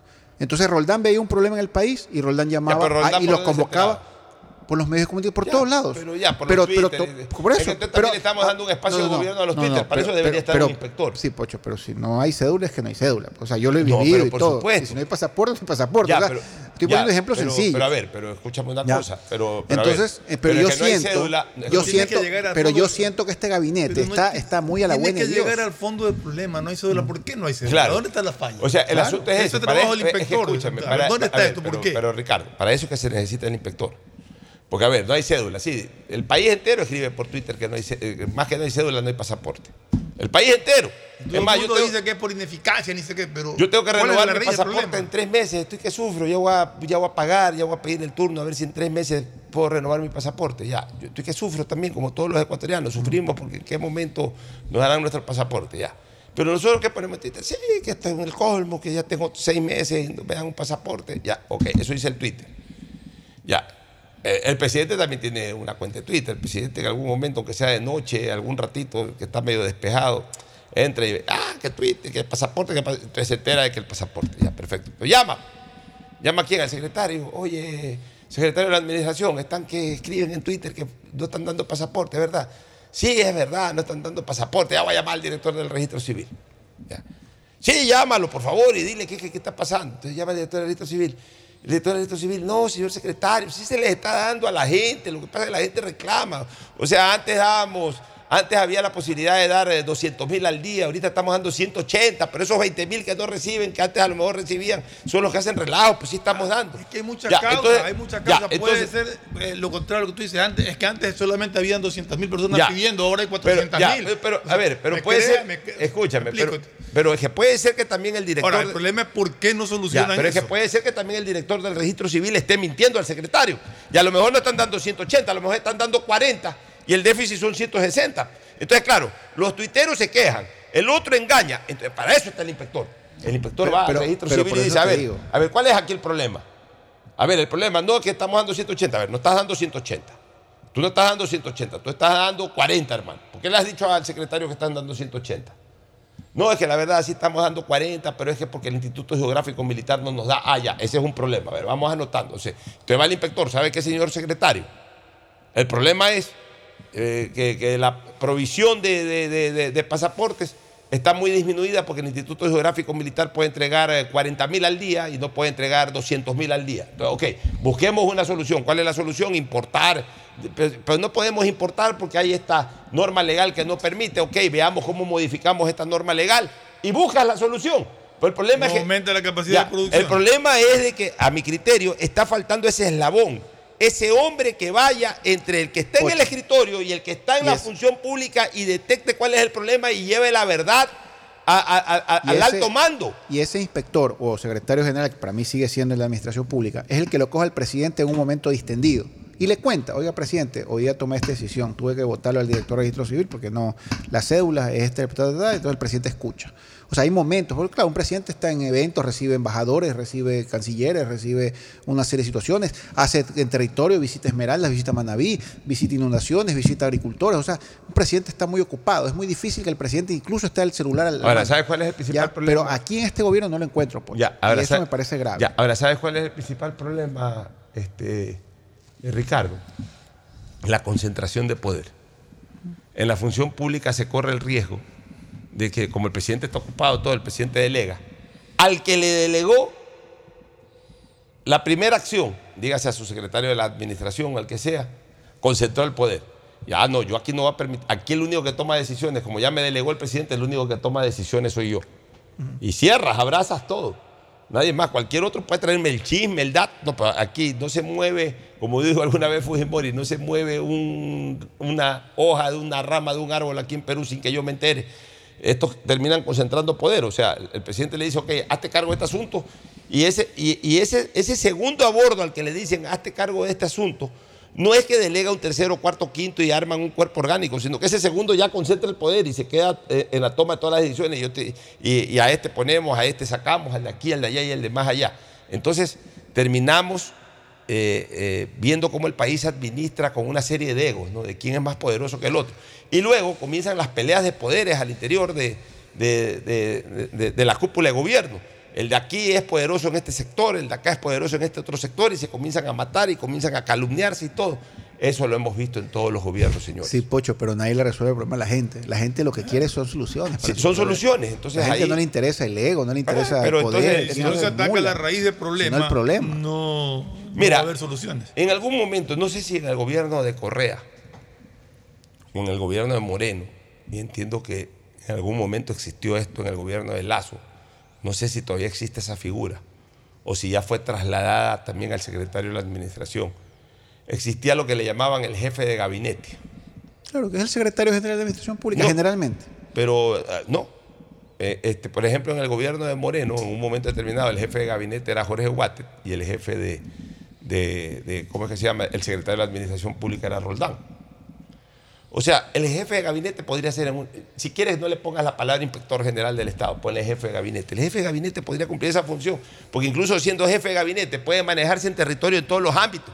O sea, eh, en el ámbito correspondiente a obras públicas va y revisa obras, o sea, pone gente ahí, anda, anda, revísame todo lo que es obra pública en el país, a ver si está funcionando esto o no. ¿Hasta qué año? Anda, revísame en educación, a ver si. Entonces, yo ya en un gabinete, como jefe de gabinete, a ver, señor presidente, aquí la señora ministra de Educación dice tal cosa, pero eh, lo que hemos mandado a revisar, chica, en estos colegios hay este problema, el de aquí, el de allá. El ministro de Obra Pública acaba de decir de que va bien la obra de no sé qué, pero acá en la inspección que hemos hecho. Este, falta la construcción de este puente o esta cuestión. Acá el, quien está manejando ahora el registro civil ya no creo que ni es la Cancillería, sino el, el Ministerio de Telecomunicaciones. Dice que el tema de los pasaportes está muy bien, pero de acuerdo a la información que hemos ido a ver en pasaportes, esto de lo de acá, lo de allá. O sea, el jefe de gabinete, o sea, alguien por fuera de los ministerios, pero dentro de la cúpula de poder, que sea el que territorialmente esté en cada punto, directamente o a través de su gente de confianza. ¿Hasta cuándo hubo acá Inspectoría General de la Nación? Yo me acuerdo que el gobierno de Roldós hubo. No, y en el de Febrero también fue, también fue hubo, Marcelo ¿no? Santos, fue, Claro. Ya, y en el de Borja también. Yo no sé Yo no si. sé en- cuándo yo no sé si. Es que, es que, Pocho, no nos engañemos. Los dos hombres más poderosos después del presidente de la República son el jefe de gabinete y el ministro de gobierno. Son los más poderosos. O sea, cuando tú hablas de jefe de gabinete, hablas de secretario general de la administración. o el que quiera el que asuma el, el- el seguimiento permanente de cada uno de los ministros. Sea el secretario general o sea un, un diferente. Sí, esos son los dos. ¿Ya? Toda Yo la vida ha sido así. Yo me acuerdo que con Correa. Y, y Robles Plaza Claro, los más es que, es que así funciona. de- Entonces, ¿qué pasa? El gobierno de Correa, Vinicio Alvarado te llamaba. Oye, ven acá que quiero hablar contigo, el martes a las 6 de la tarde te recibo. Entonces la gente iba pues con pañales a esas reuniones. Después llamaba a Roldán con pañales a las reuniones. Pero te juro, Pocho, con el debido respeto, yo no siento que aquí haya alguien que, que- genere ese, no temor, estoy bromeando, ¿no? ese respeto de cumplir su trabajo en, cada una de las áreas del Estado que tienen la responsabilidad y que haga un seguimiento permanente, que el presidente no lo hace, no porque no lo quiera hacer, sino porque el presidente tiene mil otras ocupaciones que afrontar. Yo siento que en este gobierno le falta la persona que haga los seguimientos, que llame al gerente general del EPA, ven acá, infórmame cómo están las derivadoras, porque ya viene el niño, ¿ya? Que llame al, al- gerente de las eléctricas, cómo va tu ejecución presupuestaria, cómo van las obras, se han quejado los de la Cámara de Industria de Durán que no tienen suficiente energía para sus fábricas. El que llame al, ministro de Agricultura, oye, me acaban de cerrar hoy día la vía ahí porque el precio del maíz supuestamente no es suficiente. ¿Qué es que pasa?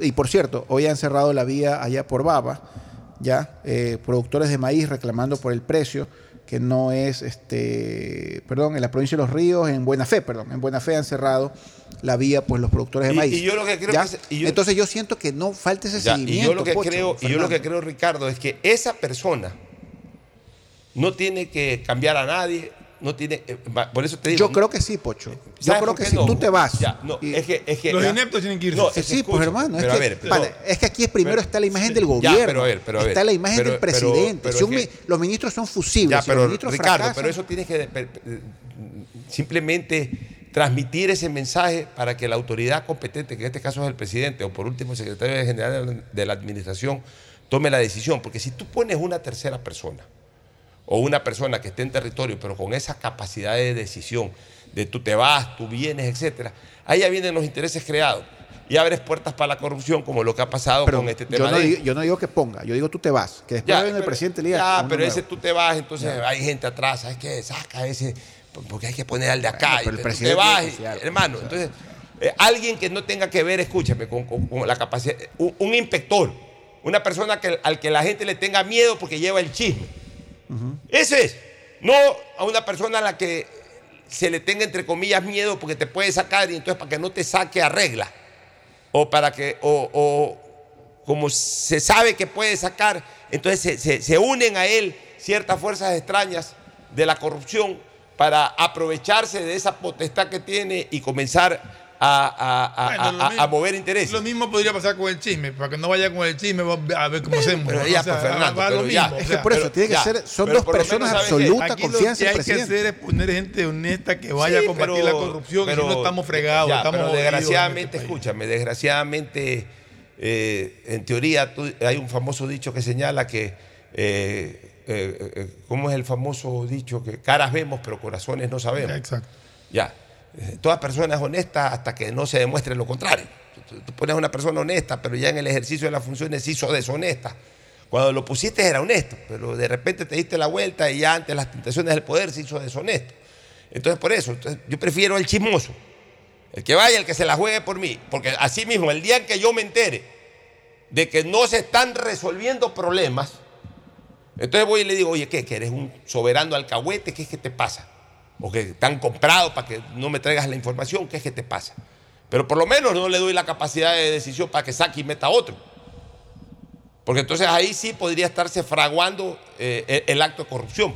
Prefiero que por último yo no me doy cuenta o no me trae la información porque por ahí, como, como se ha comentado aquí también, lo compraron para que no, no lleve el chisme. Ok, y me entero de que pasa eso y no me traen la información y entonces por último lo saco por, por, por, por, por- no haberme traído la información, pero por lo menos no me ha agravado la situación que podría darse si le doy la capacidad de decisión de sacar a un funcionario y poner a otro.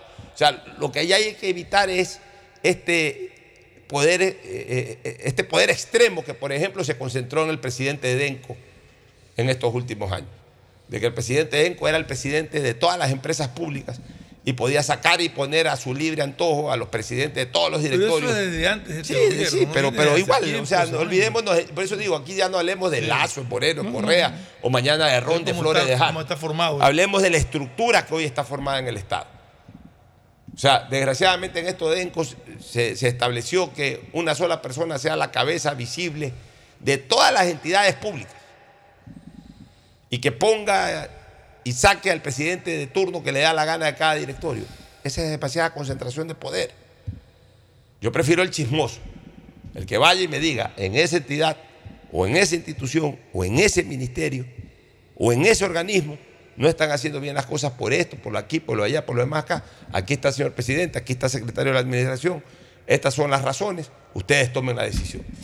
Eso es lo que está necesitándose. Vámonos a una pausa, ¿qué les parece? Chévere. Vamos. Vámonos a una pausa, pero quiero señalarles a ustedes que si buscan oportunidades de inversión con alta rentabilidad, Inmobiliar te invita a ser parte de las próximas subastas públicas de bienes inmuebles con propiedades en todo el país. Información para las próximas subastas públicas al 099-477-3181. Asimismo, es importante informar lo siguiente, atención, Claro y Citum impulsan un entorno digital seguro para sus clientes. El evento denominado Cyber Security Night Show reunió empresarios de Ambato y Cuenca quienes conocieron posibles riesgos actuales y múltiples soluciones de ciberseguridad. La alianza entre ambas empresas permite juntar la experiencia de transformación digital y de ciberseguridad con soluciones efectivas en el mercado corporativo ecuatoriano. La seguridad de los datos se vuelve cada vez más importante a medida que las empresas trasladan su operación, base de datos, procesos comerciales y más a la nube. Garantizar la seguridad de los datos solo se logra a través de políticas integrales, cultura organizacional de seguridad y soluciones especializadas. Claro Ecuador en alianza con Citum Telmex, empresa mexicana que forma parte del grupo eh, Claro y que cuenta con más de 24 años de experiencia en servicios de ciberseguridad de toda la región, impulsa la propuesta de valor para crear un entorno digital seguro para sus clientes corporativos. Para Byron Añasco, gerente corporativo de Claro, el reto de las empresas en la transformación digital conlleva a adaptarse de manera acelerada, pero desde un inicio se deben de tener una visión de la construcción de entornos seguros que protejan la integridad de los sistemas de las empresas y la data de los clientes. Jorge Rodríguez, director de Desarrollo de Productos y Servicios de Seguridad de CITUM Latinoamérica, menciona que Claro ofrece en el mercado corporativo una opción holística de servicios de ciberseguridad que contribuyen en el manejo de los riesgos en las organizaciones, implementando en conjunto estrategias y arquitecturas tecnológicas de ciberseguridad que permitan reaccionar y actuar oportunamente ante los ciberataques. En Claro, ofrecemos soluciones para mejorar la competitividad de las industrias, priorizando la protección y seguridad de los datos, aportando una mayor digitalización y una transformación digital integral. El siguiente es un espacio publicitario apto para todo público. Gana un bono de mil dólares para tus compras de supermercado con tus tarjetas Banco Guayaquil. Participa por cada 150 dólares en compras en supermercados participantes. Tienes hasta el 30 de abril para acumular consumos en supermercados y ser uno de los 10 ganadores de este bono de mil dólares gracias a tus tarjetas Banco Guayaquil. Regístrate para participar en promosbancoguayaquil.com slash supermercados. Bienestar animal. Un servicio pensado en nuestros fieles y leales compañeros para brindarles hogares permanentes y mejor calidad de vida. Desde el 2019 se han rescatado 959 animales, atendido a más de 380 mascotas, se han realizado más de 63 mil cirugías y hemos logrado que se adopten 535 perros y gatos, porque somos una alcaldía que extiende su amor y su ayuda hasta nuestros amigos de cuatro patas. Somos la alcaldía de la gente. Pedagogía, diseño, medicina, arquitectura, comercio, turismo, nutrición, literatura, computación, psicología, trabajo social, electricidad, agronomía, animación digital. La verdad es que tenemos tantas carreras que ofrecerte que no nos alcanzan en esta cuña. Ven a la Feria de Estudios de la UCSG y descúbrelas todas. Te esperamos este 5 de agosto, de 8 a 17 horas, en la avenida Carlos Julio Arosemena, kilómetro 1 y medio. Tenemos muchas sorpresas y beneficios para ti. Universidad Católica de Santiago de Guayaquil. Nuevas historias, nuevos líderes. El mobiliario o el vehículo que estás buscando pueden estar en la próxima subasta pública de bienes muebles incautados de Inmobiliar. Tenemos un amplio catálogo de bienes en oferta. Escríbenos a nuestro canal de WhatsApp 098-793-2731 y pregunta por nuestra próxima convocatoria. Inmobiliar, tu primera opción para comprar bienes. Bet593.es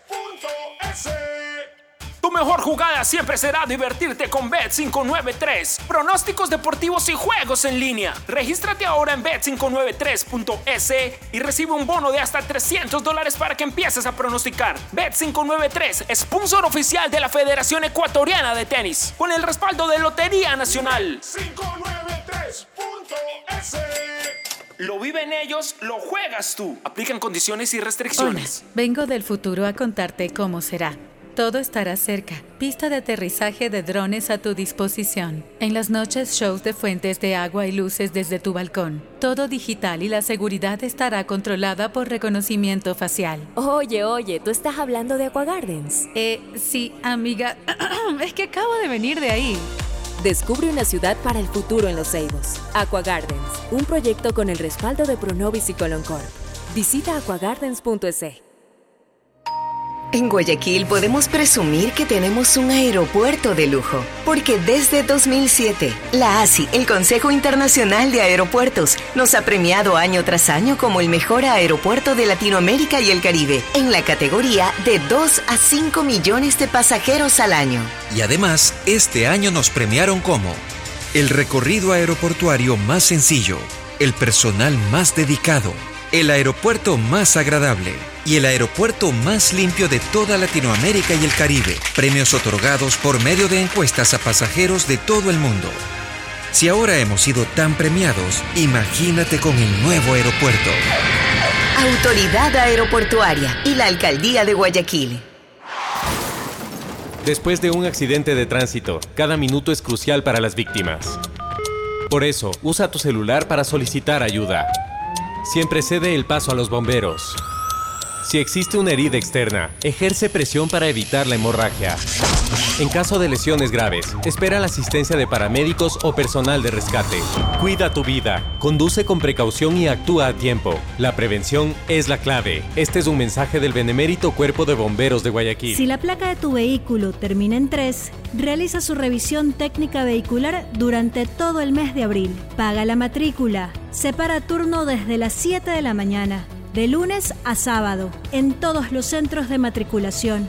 No lo olvides, todas las placas terminadas en 3 realizan la revisión en abril. ATM, trabaja por ti. Viaja conectado con Internet a más de 150 países al mejor precio con el chip internacional Smart SIM de Smartphone Soluciones. Estamos 24 horas en los aeropuertos de Guayaquil y Quito, pasando migración junto al Duty Free. También en Plaza Quil, local 55, en San Borondón, en la avenida principal de Entre Ríos. Lo importante es que cuando viajes estés conectado, sin esperar conectarte un Wi-Fi. Conéctate directamente con tu chip al teléfono celular que quieras llamar a través del WhatsApp o de manera directa.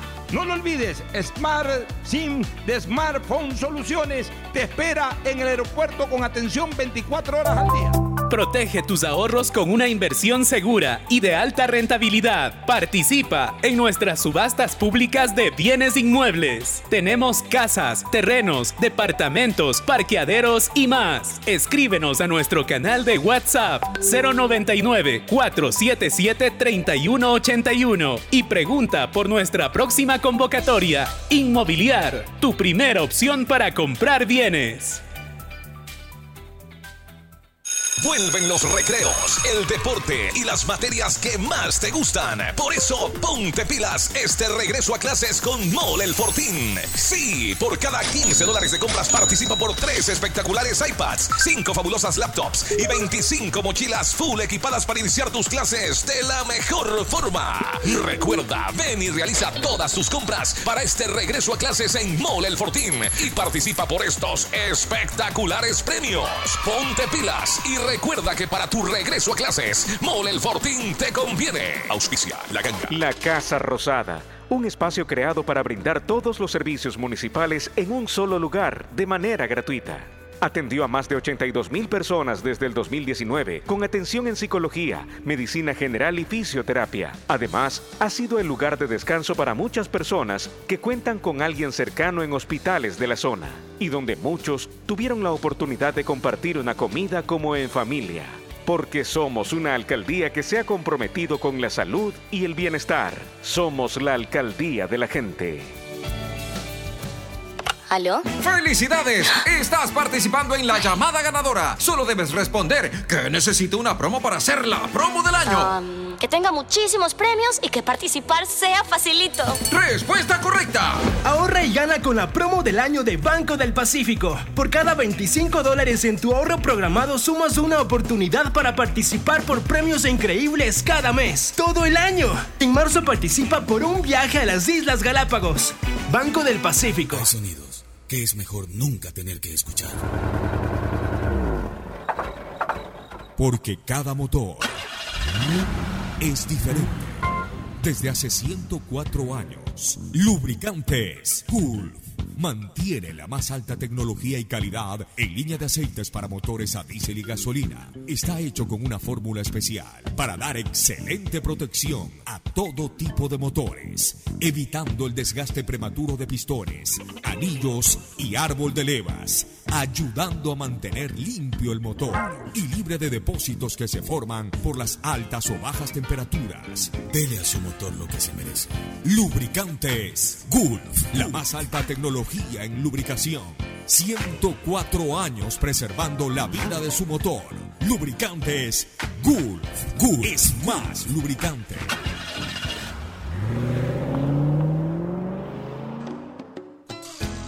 Fin del espacio publicitario. Usted está escuchando un programa de opinión, categoría O, apto para todo público. Bueno, retornamos. Vamos con un poquito más de temas políticos y sociales.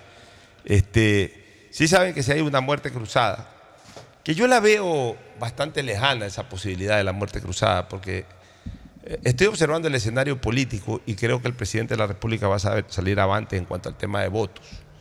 No van a llegar a los 92. Entonces, el presidente a partir de ahí lo que tiene que preocuparse es el escenario social eh, y no tanto de una muerte cruzada como los legisladores y, la directiva de, Revolución Ciudadana, en combinación con Leonidas Giza, saben, saben que ya prácticamente, no, es un hecho, pero que va en buen camino la posibilidad para el gobierno de salvarse de la destitución, ya están ventilando, ya están pidiendo lo de la muerte cruzada. Pero, Pocho, más allá de, de cualquiera que sea la decisión, yo creo que van a salir de las calles. Ya sea Ya. porque Pero, pero mira no lo censure, el- la- no lo destituya la asamblea, o ya sea porque llame la Sí, eso, a ver, eso sería así. Eh, O eso nos haría pensar que, que sería finalmente el- el- el acto en el cual el país se va a ver inmerso después del juicio político. Pero mira cómo son de vivarachos, cómo, cómo, quieren, cómo quieren de alguna manera condicionar la decisión del presidente. Le dicen, presidente, llame a muerte cruzada y no salimos a protestar. y no salimos a protestar. O sea, es más o menos como que si usted se salva y no llama a muerte cruzada, le hacemos relajo. Pero si usted se salva y llama a muerte cruzada, nos quedamos fríos. O sea, en todas palabras, si usted se va, nos quedamos Ya. fríos. Entonces, dos cosas. es el Primero, si hay muerte cruzada, ya está saliendo la información en los medios de comunicación, en los periódicos, que los señores legisladores y su personal ocasional, es decir, los que son con- puntualmente contratados por cada legislador, que es su chofer, su secretaria, su par de asesores, etcétera, esos son, no son de carrera, o sea, no están enrolados en el Parlamento, sino que son contratados específicamente por el tiempo de funciones del legislador que, que está ahí o el tiempo que el legislador que lo designa eh, decide, pues si mañana decide cambiarlo también, sale, o sea, es de libre remoción. Tanto los legisladores como esos empleados de libre remoción se van sin ningún tipo de indemnización ni nada. O sea, la muerte cruzada para ellos es se acabó el ingreso. Se acabó el ingreso desde hoy. Para el legislador, para el relacionista público, para el asesor 1, para el asesor 2, para la secretaria y para el, para el chofer. Se acabó el ingreso a partir del día de hoy. Entonces, Explica eso por el número de asambleístas, ¿no? multiplica eso por el número de asambleístas. Entonces, eso por el lado de la muerte cruzada. Pero por el otro lado, por- ahora yo, yo de ayer estoy reflexiono, porque a mí me gusta, o sea, así como me gusta analizar el fútbol, y esa fue buena parte de mi vida, de la primera parte de mi vida, mi actividad, analizar un partido de fútbol, buscar las estrategias, entender las estrategias, explicarle a la gente sobre las estrategias que estoy viendo en la cancha. En la política igual. Y en base a mi experiencia en el campo político y a lo que todo el tiempo estoy hablando con gente de política y con gente incluso que está en, este mismo escenario metido, uno puede tomar lecturas y puede sobre todo generar reflexiones y, hasta descubrir estrategias. Para mí está clarita la película. Al Partido Social Cristiano no le conviene para nada la muerte cruzada. ¿Por qué no le conviene para nada la muerte cruzada? Porque el Partido Social Cristiano está saliendo de un mal momento electoral. Por más que sus eh, principales directivos, obviamente tienen que defender siempre la posición del partido, digan que no, que no se fue tan mal y todo, pero seamos absolutamente sinceros desde lo electoral.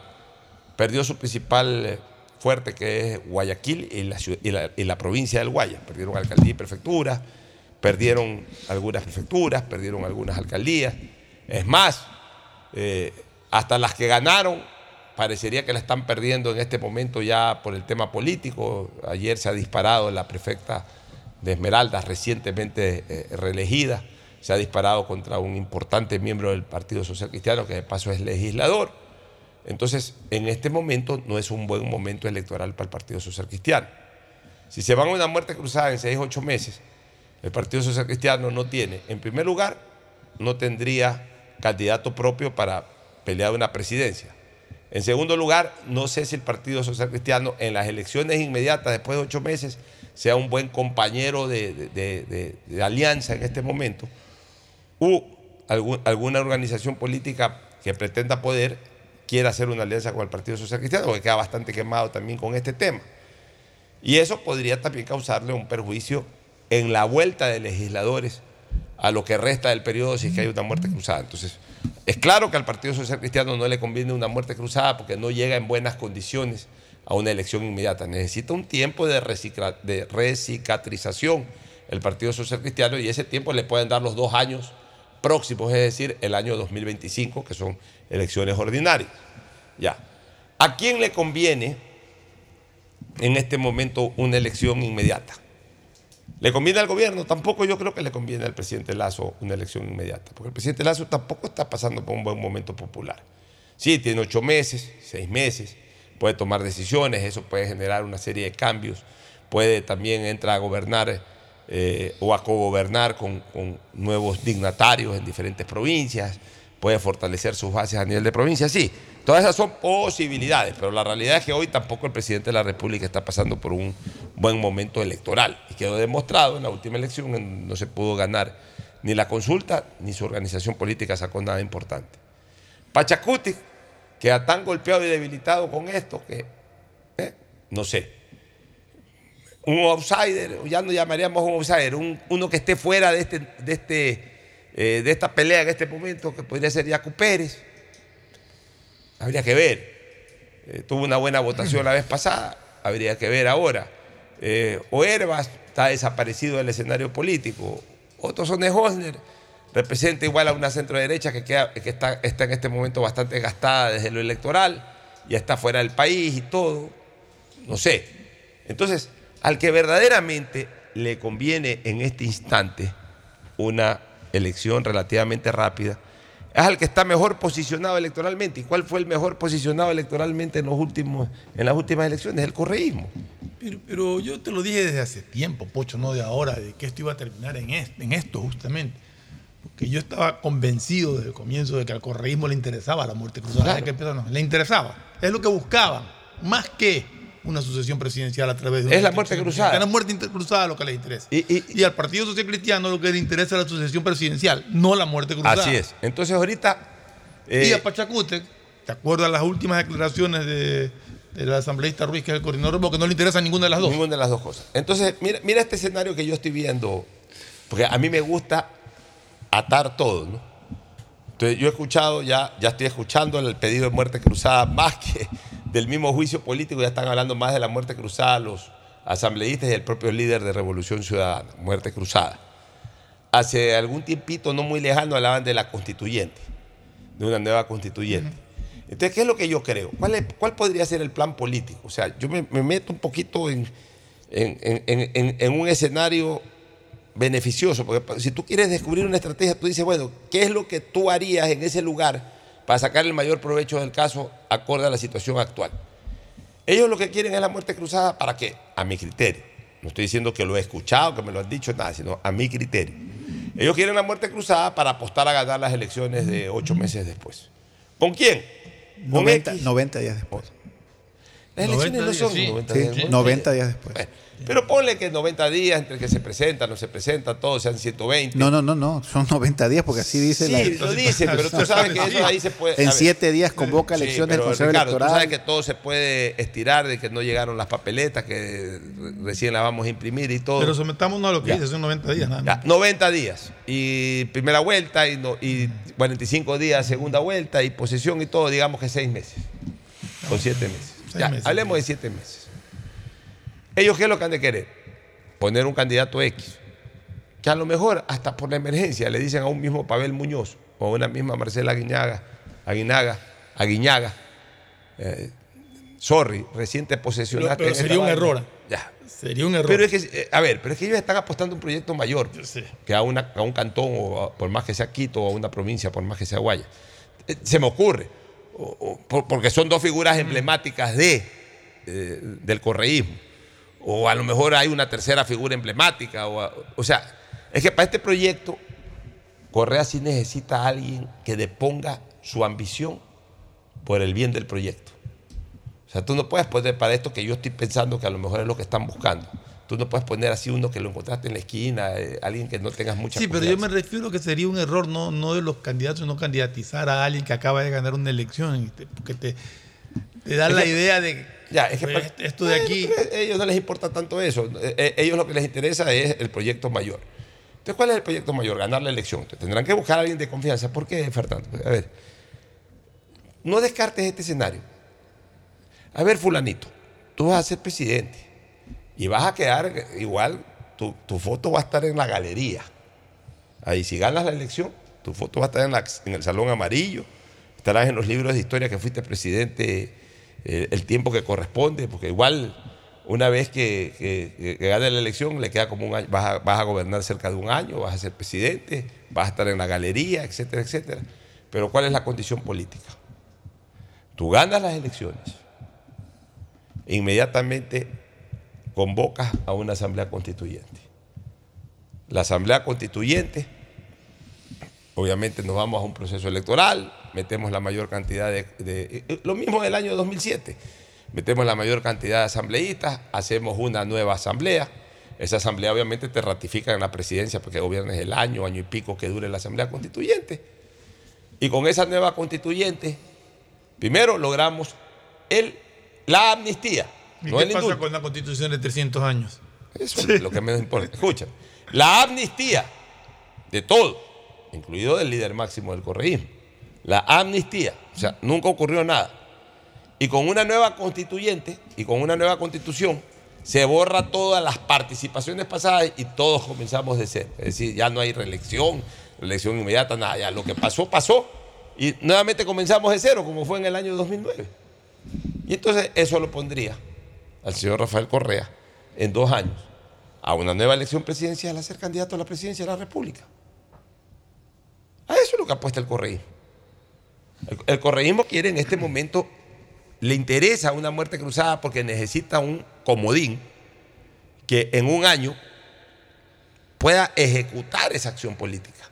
Es decir, la de asumir la, presidencia de la República, la de llamar a una constituyente, la de gobernar ese año, eh, eh, convocar una constituyente, que la constituyente dicte lo- las amnistías que tiene que dictar, que haga una nueva constitución y que en esa nueva constitución todos comiencen de cero nuevamente en la carrera electoral. Sí, pues eso no le conviene a los demás. Ah, no les conviene a los demás.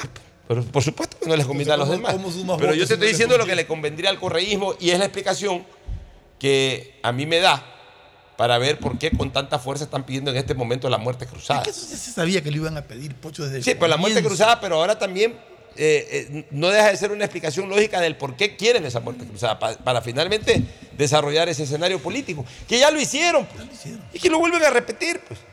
La única diferencia es que la vez, la, la vez pasada lo hicieron con Correa ganando la presidencia y con Correa manteniéndose en la presidencia, y ahora tienen que poner a una persona que durante ese año pueda ejecutar todas esas cosas para que después el expresidente de la República regrese al país y participe en las elecciones. Y si eso quiere el país, pues eso querrá el país. Pero lo que te quiero decir es de que en este caso, ahí yo veo la explicación del por qué en este momento, cuando ven que el juicio político se les está cayendo, desde el punto de vista de los votos para destituir al presidente, ellos están como cambiando el discurso. No es que se están bajando del juicio político. Ya, ok, el juicio político va. Si tenemos los 92, lo destituimos a este señor. Pues si no tenemos los 92, jodamos con la muerte cruzada. Y hasta por último, mandamos, mandémosle ella para que si nos pone la muerte cruzada no va a haber relajo en el Pero es país. que ellos juegan a los dos puntos, porque saben, saben que si el juicio político va y tienen los votos, el presidente va a llamar a la muerte cruzada, que es lo que ellos quieren. Claro, o sea, ellos, ellos quieren es la muerte cruzada. allá. Ellos quieren la muerte cruzada, porque ellos en el fondo ganan poco con la destitución. Ellos lo que más ganan es con la muerte cruzada. Es la única manera en que ganan. Entonces le están diciendo al presidente, presidente, si usted va a perder, mira, mira el mensaje de ellos, Ricardo, señor presidente, si usted va a perder, si usted se da cuenta que tiene los 92 votos en contra, mande nomás la muerte cruzada que no le hacemos relajo. Pero si usted gana, que parece ser que va a ganar, mande también la muerte cruzada porque en cambio ahí, si no manda la muerte cruzada, le salimos a hacer relajo. O sea, en este momento el correísmo lo que quiere es la muerte cruzada, más que la destitución de Lazo. así es. ¿Tu criterio, Ricardo? Bueno, Pocho, Fernando, mi criterio va más allá. Efectivamente, el correísmo está utilizando esta estrategia para la muerte cruzada, porque ellos podrían pescar a río revuelto, efectivamente. Tienen las mayores posibilidades. De cajón están en segunda vuelta, de cajón. Las posibilidades de ganar en primera vuelta son las más importantes. Ahora, yo creo que si no hay muerte cruzada y se queda Guillermo Lazo, el correísmo va a ganar cabalgando en primera vuelta las elecciones del 2025, si eligen un buen candidato, por cierto. Pero el correísmo ni el socialcristianismo necesitan eh, que se vaya Lazo o necesitan que haya cambios. O sea, ya tienen control absoluto del Consejo de Participación Ciudadana, del Consejo de Legislatura, del futuro Contralor, del Procurador, Consejo Nacional Electoral. tienen del Consejo Electoral, tienen todo. O sea, no lo necesitan realmente, Pocho. Tenemos que ver más allá de la pared, ¿ya? Ellos, ellos ven más allá de la pared, porque son dos líderes inteligentes y que tienen 80 mil veces más experiencia que nosotros, ¿ya? Rafael Correa lo ha dicho mil veces, él no va a sacar su inocencia por una amnistía. Ellos van a hacer que la Corte mismo se trague el juicio sobornos. Todavía están los recursos de revisión. No los han usado porque no hay la coyuntura adecuada para usarlos. Pero ya, mí, eh, pero ya controlan el Consejo de. Escúchame, Ellos eh, van a usar los recursos de revisión. Los usó Roberto Isaías 20 años después y Roberto Isaías está libre. Bueno, ya, pero a ver, pero es que Roberto Isaías sí podía esperar 20 años después porque Roberto Isaías eh, vivió su vida y la vivió bien y empresarialmente en Estados Unidos y no tenía, él, él no es actor político, nada. Correa sí necesita ya solucionar este problema.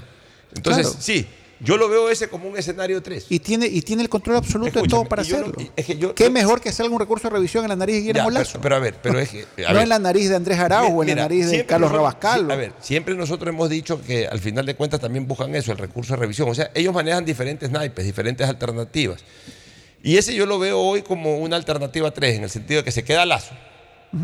No hay muerte cruzada y si hay relajos se, eh, eh, se solventan los relajos y la- el país vuelve a la o normalidad. sea, relajo va a haber, Pocho, no nos Ya, pues, engañemos. eso va a haber, eso o sea, de que va a haber, va a haber. Bueno, ya va a haber. Aguantaremos, ya, pondremos pero la cara de también- ya, cojudos. pero bueno, aguantaremos. también habrá fuerza pública que lo impida porque tiene que impedirlo, porque tampoco es que hay relajo y hay que hacer relajo. Estoy convencido que el Capi Zapata va, a ser- va a ser espectacular ¿no?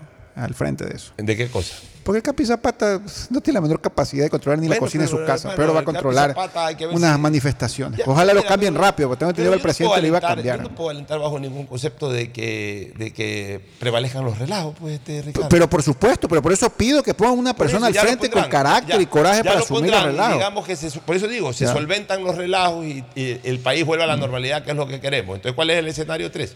Igual, ya entra O sea, Pocho, el país no va a volver a la normalidad. Seguiremos en esta batalla política de los próximos dos años. Va a ser duro para el Sí, país. va a ser duro, pero, pero de alguna manera volveremos a la normalidad. O sea, porque si va a haber relajo, como ustedes dicen, en algún momento tienen que cesar los relajos. Una semana, dos semanas, tres semanas, como la vez pasada, porque en algún momento van a tener que cesar los relajos. Se vuelve a una, ya, eh, a una relativa tranquilidad. Muy bien, se vuelve una relativa tranquilidad. Ahí viene ese escenario que tú dices. Ok, no hay muerte cruzada, no hay destitución del presidente, no hay nada de eso, el país vuelve a, a una relativa tranquilidad. Hay control del Consejo de Participación Ciudadana, hay de alguna manera eh, retoma de control de las Cortes, etcétera, se van con el recurso de revisión. O sea, en otras palabras, se van a ir con la opción que más rápido puedan encontrar. Pero el recurso de revisión, Pero de ¿cuánto que- le tomarían como, como rápido? No, el recurso de revisión, rápido. una vez que tengan el control, lo presentan y en 20 días llaman a Al día audiencia en una siguiente sola lo- lo audiencia resuelven. tiran abajo todo. Claro. Eso, no, necesita, eh, no es un proceso. Lo que pasa es que el recurso de revisión no tiene un tiempo resuelve. perentorio para presentarlo o, o- o Claro. solicitarlo. Es- es- los Isaías, es que yo tengo que poner los Isaías, lo usaron 20 años después. Claro, o sea, tú lo Ya. puedes presentar en cualquier momento, pero el momento que lo presentas, eh, eh, eh, el, el juez. lo, que, pa- lo que pasa es lo- que cuando los lo presentas tienes que estar seguro que te lo van a aceptar. No te vas a arriesgar con el recurso de revisión. de-. Ya, Al- y también con el de recurso ca- al final extraordinario de protección. Al final del caso, el, el- el recurso de revisión también lo, lo, lo- lo recepta y lo resuelve un tribunal. Correcto. Entonces, ese tribunal, si ese tribunal ya está, digamos, en la posición de, ¿sabes qué? Matemos esta cuestión y ya tiremos abajo todo. Cuando, cuando estén seguros de eso, presentan el recurso de revisión, el llega al tribunal, el tribunal coge, el convoca audiencia, pueden presentar a la fiscalía todo el alegato del mundo. Los abogados defensores que Pero ya tienen el recurso seguramente hasta elaborado, están es listos para esperar el momento, es- defienden el recurso y viene la Pero sentencia. esa decisión es inapelable. Claro. Sí, pues es irrevocable. Claro. no y, por cierto, y por cierto, la sentencia está ejecutoriada. Yo no voy a negar eso, la- el, caso soborno. Pero el recurso de El- revisión. el, el único que puede revocar en el ámbito Ajá. jurisdiccional Una sentencia ejecutoriada. una sentencia Pues digo, pero es ejecutoriada. irrevocable. O sea, no, no es que En el ámbito jurisdiccional, porque también tienen la acción extraordinaria La- de protección en la Corte extraordinaria. Pero eso es más difícil convencer, aunque ya veo que ya hay seis manes medio alineados, ¿ya? Pero eso es más, es difícil, más difícil. que tres, tres, tres jueces Porque, porque nacionales. siendo un tema político, la Corte Constitucional se va a abstener de dar un pronunciamiento político. En cambio, en el ámbito jurídico, y además le conviene, hasta por honor, digamos Ese así, el aspecto a los sentenciados, que sea la propia. eh, pero, pero ya lo dijo, ya lo dijo Rafael Lazo, lo dijo Rafael Correa. Yo no voy a, a, a mi inocencia no me la voy a ganar por amnistía o por indulto. Mi inocencia la tiene que votar la misma corte que me sentenció. Lo dijo Rafael Correa, yo- Pero yo, lo vi. acuérdate que, a ver, pero de, a ver, de hecho, cuando yo hablo de que eh, se, se establecería una asamblea constituyente y dentro de aquello podría darse la amnistía, sí, lo dije porque es una posibilidad. Pero a ver, en el momento en que ya ganen una elección eh, eh, este, presidencial por, por una muerte cruzada, en el momento en que convoquen a una asamblea constituyente, que sí lo van a hacer para permitir nuevamente la posibilidad de participación electoral, etcétera, ya a esas alturas hace rato que tendrían el control también judicial y hace rato que saldría ese recurso. O sea, en definitiva, ellos lo que buscan es la muerte cruzada para acelerar un proceso de solución de problemas y de retorno nuevamente a la participación política. Eso es Ahora, todo. te encuentras con un- otro panorama también en esos dos años que le quedarían de gobierno a Guillermo Lazo. Que le van a seguir obstruyendo todo. Por eso digo que tranquilidad no va a haber. Tranquilidad no va a Presionando haber. para ver si se decide a, la- a llamar a la Ah, no. Lo van a seguir Pero por eso no, y le no van va a seguir impidiendo eh, el desarrollo de... Bueno, yo creo que hemos analizado bastante bien el escenario político que se vendría en los próximos días con diferentes alternativas. Vámonos a una pausa para retornar con lo deportivo. Auspician este programa. Aceites y lubricantes Gulf, el aceite de mayor tecnología en el mercado. Acaricia el motor de tu vehículo para que funcione como un verdadero Fórmula 1 con aceites y lubricantes Gulf. Si te gusta el tenis, ahora llegó la oportunidad de vivir tu pasión en cualquier lugar con Bet593. Regístrate en bet593.es y recibe un bono de hasta 300 dólares. Sí, un bono de hasta 300 dólares para que pronostiques resultados cuando quieras. Bet593.es, sponsor oficial de la Federación Ecuatoriana de Tenis y tiene el respaldo de Lotería Nacional. Aplican condiciones y restricciones. Pedagogía, diseño, arquitectura, economía, medicina, comercio, turismo, nutrición, literatura, computación, psicología, trabajo social, electricidad, agronomía, animación digital. Son tantas las carreras que te ofrece la Universidad Católica Santiago de Guayaquil que no alcanzan a señalarse todas. Universidad Católica Santiago de Guayaquil siempre tiene sorpresas y beneficios para ti. Nuevas historias, nuevos líderes. La Casa Rosada, un espacio creado para brindar todos los servicios municipales en un solo lugar de manera gratuita. Atendió a más de 82 mil personas desde el 2019 con atención en psicología, medicina general y fisioterapia. Además, ha sido el lugar de descanso para muchas personas que cuentan con alguien cercano en hospitales de la zona y donde muchos tuvieron la oportunidad de compartir una comida como en familia. Porque somos una alcaldía que se ha comprometido con la salud y el bienestar. Somos la alcaldía de la gente. Si querías que este 2023 te sorprenda, prepárate, porque llegó la promo del año del Banco del Pacífico. Ahora, por cada 25 dólares de ahorro programado, estás participando por premios increíbles cada mes. ¿Escuchaste bien? Puedes ahorrar y ganar todo el año. En marzo, empieza a ahorrar y participa por un increíble viaje a las Islas Galápagos, Banco del Pacífico.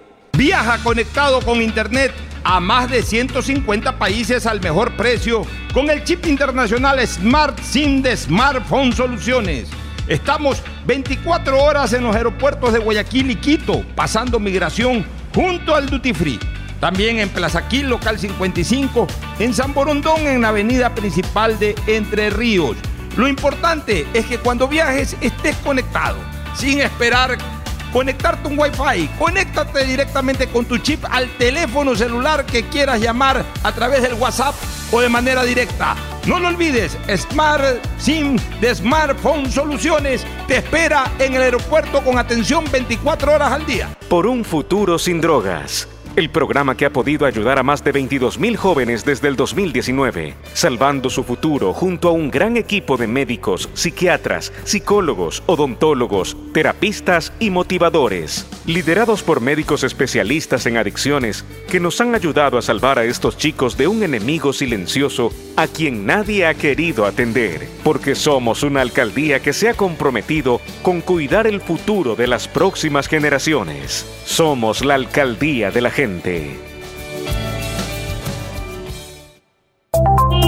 Encuentra tu próximo vehículo en Inmobiliar. Tenemos un catálogo de autos, camionetas, jeeps, camiones y embarcaciones en la subasta pública de bienes muebles incautados de abril. Presenta tu oferta el miércoles 19 de abril. Para más información, escríbenos al 0987 932731. Inmobiliar, tu primera opción para comprar bienes.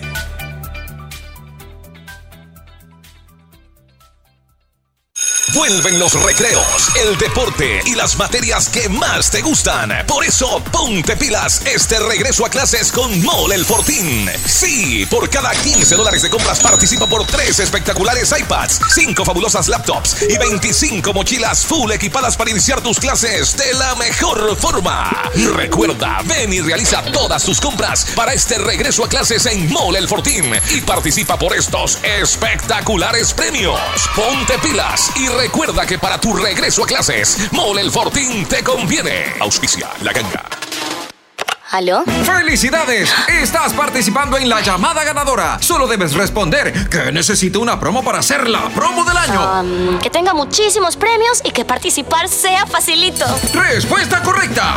Ahorra y gana con la promo del año de Banco del Pacífico. Por cada 25 dólares en tu ahorro programado sumas una oportunidad para participar por premios increíbles cada mes. Todo el año. En marzo participa por un viaje a las Islas Galápagos. Banco del Pacífico.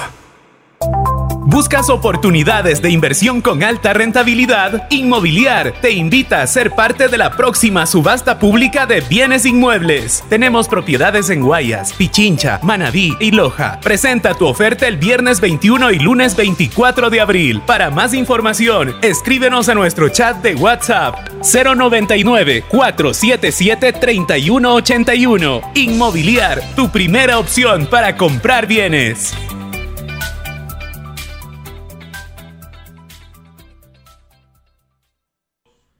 Gana un bono de mil dólares para tus compras de supermercado con tus tarjetas Banco Guayaquil. Participa por cada 150 dólares en compras en supermercados participantes. Tienes hasta el 30 de abril para acumular consumos en supermercados y ser uno de los 10 ganadores de este bono de mil dólares gracias a tus tarjetas Banco Guayaquil. Regístrate para participar en promosbancoguayaquil.com slash supermercados. Estamos en la hora del pocho.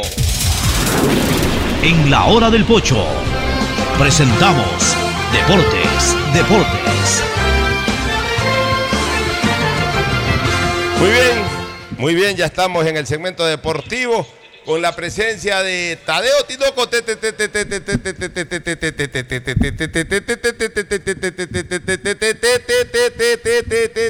Tadeo Tinoco. En la hora del Pocho, Tadeo, buenos días. ¿Qué tal, Pocho Fernando Ricardo? Y bueno, hoy en Emelec hubo varias novedades, entre esas Miller Bolaños en su última etapa de recuperación estaría entrenando a la par del equipo la próxima semana y subieron un lateral de la sub-19, Jaimar Reasco, y ante la baja de Chavo Cruz y ante no tener que improvisar. Muy bien, si usted quiere renovar su parque automotor personal, quiere comprarse un vehículo adicional al que tiene, ya sabe, en Inmobiliar ahí puedes encontrar tu próximo vehículo, hay un catálogo de autos, camionetas, jeeps, camiones y embarcaciones, así que tienes que estar atento a la próxima subasta pública de bienes muebles que será seguramente, que va a ser de hecho en el mes de mayo. Para más información escribe al 098-793-2731 Inmobiliar, tu primera opción para comprar también bienes muebles y por supuesto autos y vehículos en general. Ricardo Murillo. Buenas tardes, Pocho, para ti, para Fernando, para Tadeo. Eh, se espera, se espera justamente para el partido del fin de semana. Barcelona espera a Javier Burray y la recuperación también de Mario Pineda. Mucho hay que hablar el día de Yo hoy. no creo que Burray esté listo porque Burray tenía para un mes. tengo Para entendido. unas dos semanas hasta tres le dieron, no al mes, porque sí lo quieren llegar a tener. partido contra Palmeiras. Para con Palmeiras. Es la primera de mayo. Además yo asumo, que- asumo que lo van a Sí. cuidar hasta Yo creo Palmeiras. que Mendoza. No lo hizo mal. Mendoza cumple. ¿no? Pero veamos el pronóstico del último partido. Allá sí. Ah, yo creo que eh, terminé empatado con alguien Ah, ahí, porque perdí, perdí Ah, ayer. Estaba el partido Claro. de ayer. sí. Auca fue 2 por 1 a favor de 2 a 1 ganó el Aucas. Dos Aucas Sí. y usted le fue a la visita. Usted le fue a Yo la, le fui a la visita. A la, a la visita. ¿Quién le hicieron los goles del Aucas a A propósito? ver, Michael Carcelén y Jordan Carcel- Rezabala. Ya Rezabala, sí. Sí. Y Carcelén. El de Carcelén fue Un golazo gol. de- un Sí, golazo buen de gol Carcelén. Carcelén, sí. Bueno, En el partido de ayer sumó Fernando, Agustín y su- yo también sumé los puntos. y entonces, ¿cómo quedamos? A ver, Fernando sumó 5, Agustín 5, Ricardo se quedó con 4 y yo sumé 6 en esta ocasión. Empataron. Sí, o sea que usted ganó esta jornada conmigo. em- Exacto, empatamos. con seis. Ha estado, seis. ha estado ya, Seis, seis. por lo menos, ¿Y Agustín con bastante cuánto? equilibrada. Ya, Agustín, ¿con cuánto? equilibrado. Agustín se quedó con 5 también. Bueno, pero que, que dos hayamos llegado en primer lugar con seis puntos en el pronóstico Bet 593 ut- utilizando el código POCHO. Ajá. Este, que dos hay- a- a- hayamos logrado seis de ocho no es malo. ¿No? Y, y- y- atrás vienen dos con cinco. Que antes el 5 era el ganador. El tope. El tope. Fernando llegó O dos sea que veces al estamos, tope. o estamos afinando los pronósticos o ya se, Completo comienza, hizo. o ya se comienza a que sentir ya- en, el, en el ámbito futbolístico un poco más eh, la lógica en el Claro, sentido de, claro, que, de que se dan resultados que van más a la par con, con- con la estructura de No, los y- equipos que se Y enfrentan. ya cuando resulta, como ya tienes resultados y ya vas viendo el rendimiento de cada uno, ya Eso, puedes encontrar mejores. un poco más Sexta- claro. Ya séptima fecha marca un precedente de todo lo que se va dando. O sea, ya, ya comienza. Miren, yo siempre digo una cosa. A, a veces los equipos que aparecen como favoritos no sacan buenos resultados en los primeros partidos, pero ya en la medida en que va desarrollándose el campeonato comienzan a hacer sentir su peso. Entonces ya los pronósticos son un poquito más lógicos y dentro de esa lógica, aunque dicen que el fútbol es un deporte que no tiene lógica, pero eh, al final de cuentas todo tiene lógica. Puede darse un, gol, un, un resultado sorpresivo, pero lo normal es de que los que son más fuertes terminen imponiendo su condición en el campo de juego, en el fútbol, en, en el básquet o en cualquier actividad deportiva.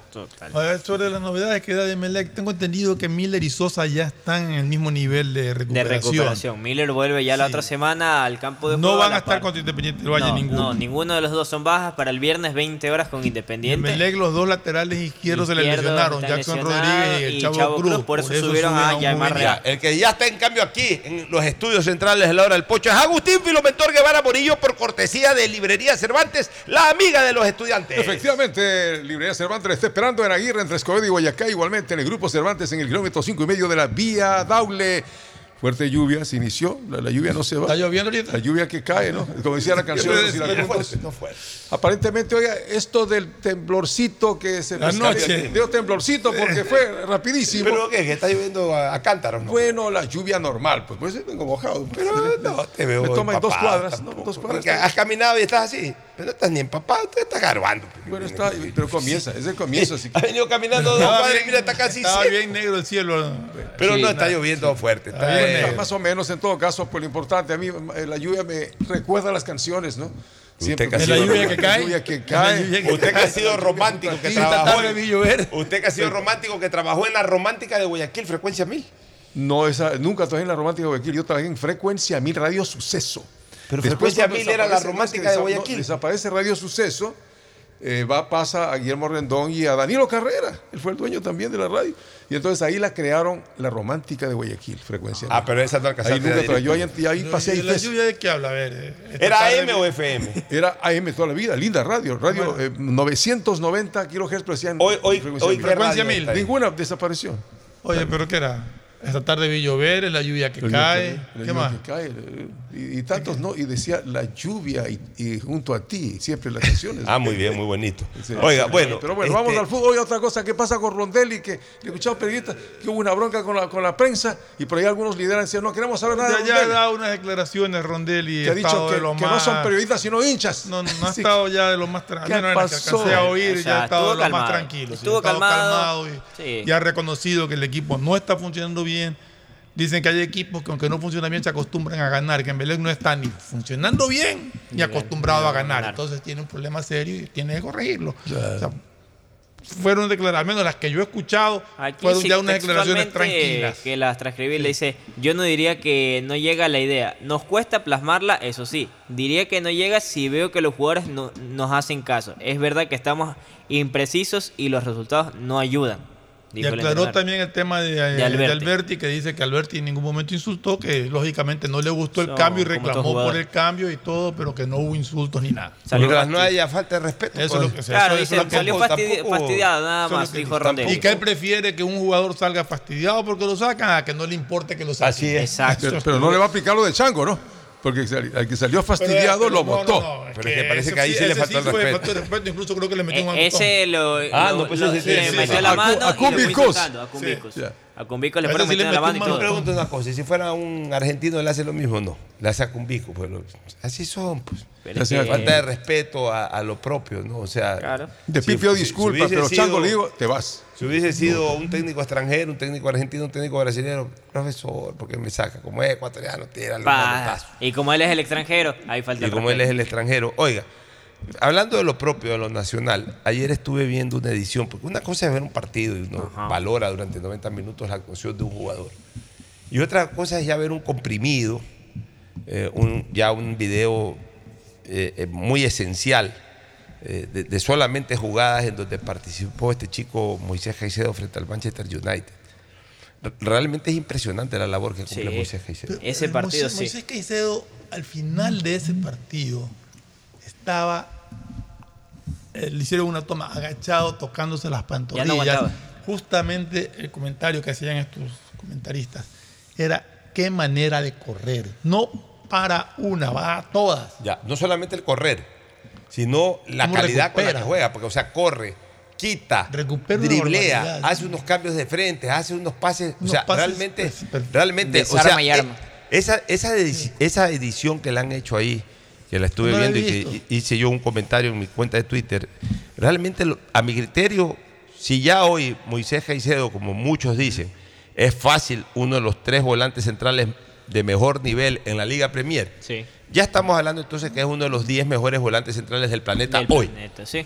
No, sí, y lo catalogan de está esa más manera. arriba de- del décimo. Ah. yo calculo que, que puede ser. eh, que De O sea, los ya cinco estamos hablando, mejores. ya estamos hablando de otro nivel de jugador eh, que tiene Ecuador en este momento. Y O sea, aparte lo de la vitrina, todo. De todos los que surgieron en el, en el ciclo Alfaro, este, este fue el que finalmente despegó brutalmente. Y Ajá. por edad es importante. Ya. Y, y yo creo que Pero, este... pero, pero, déjame ahí un poquito analizar. pero no es que despegó en el ciclo Alfaro.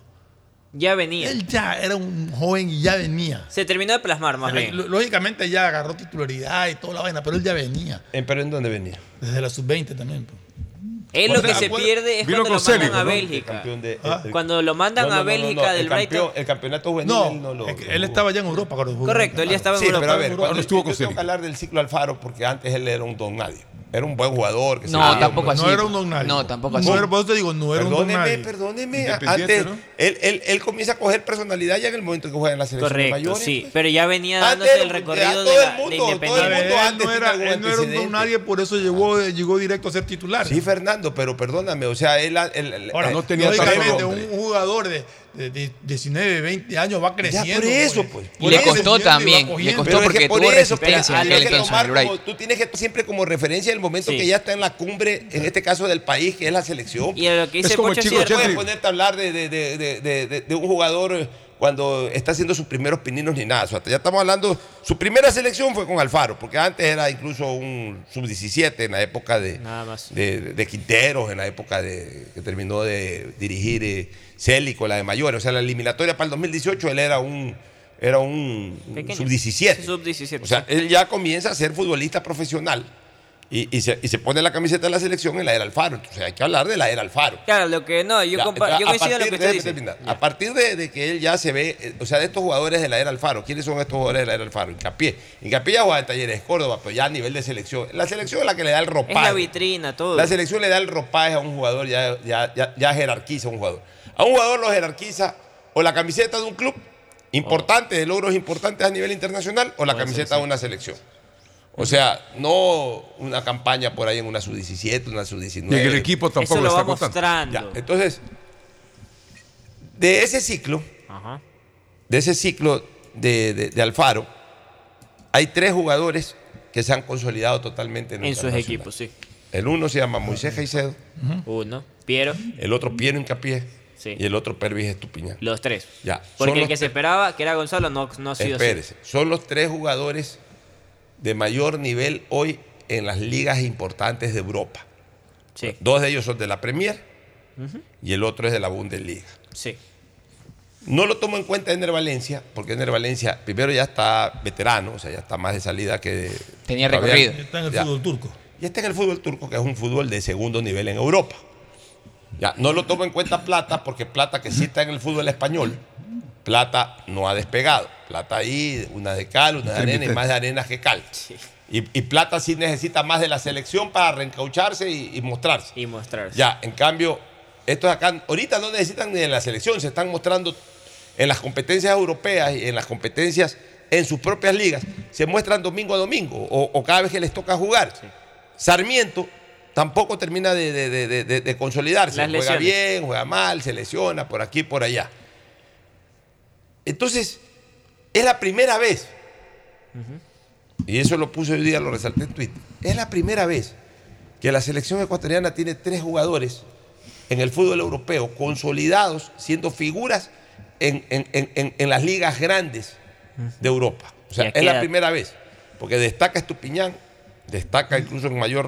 Dos en el mismo equipo. Dos en el mismo pero, equipo. pero, pero destaca Estupiñán en la Premier, ya más allá Claro, del tal. equipo, destaca en la Premier. En la Premier lo tienen a Estupiñán como uno de los mejores laterales izquierdos. Destaca Moisés, que ya lo tienen como uno de los mejores volantes de la Liga Premier. Y destaca Piero Incapié en la Bundesliga. Nunca se ha visto eso, porque si nosotros recordamos a la selección en tiempos pasados, hubo una época que en Europa destacaba Ulises de la Cruz en la Premier, pero nadie más. Estaba el Team Delgado por ahí, pues nunca llegó a ser No llegó a la Méndez, Méndez también Estuvo. Chalá por ahí. pues, Méndez. ya, pero El vamos, no, estuvo vamos más en cronológicamente. Primero Holanda. fue la era de, de Ulises de la Cruz. Ulises de la Cruz fue inicios de siglo, desde el año 2000 hasta el año 2003, 2004. En esa fue- época fue que. No, todavía no estaba Caviedes por allá, ya estaba. Caviedes fue, pero Caviedes nunca Pero destacó. nunca destacó, nunca Pues, le pasó. nunca- No, pero digo, ya estaba por allá, Sí, ¿no? Sí, estaba en sí, esa estaba. época, pero nunca se consolidó. Cuando se va, cuando baja el protagonismo de Ulises de la Cruz, sube el prota- comienza a surgir protagónicamente el Quinito Méndez en Europa. Sí. Yo sí considero Holanda una liga de primer mundo. El PSV. Sí, Holanda es Holanda. Holanda ha tenido al Ajax. Holanda es la puerta de entrada para, el- para, el gra- para- para las, abre las puertas del, del- del fútbol europeo grande, como quien dice. Muchos, muchos de los jugadores, eh, Ronaldinho, Ronaldo y muchos han entrado por Holanda para irse a España o para irse a Italia o para irse a Inglaterra.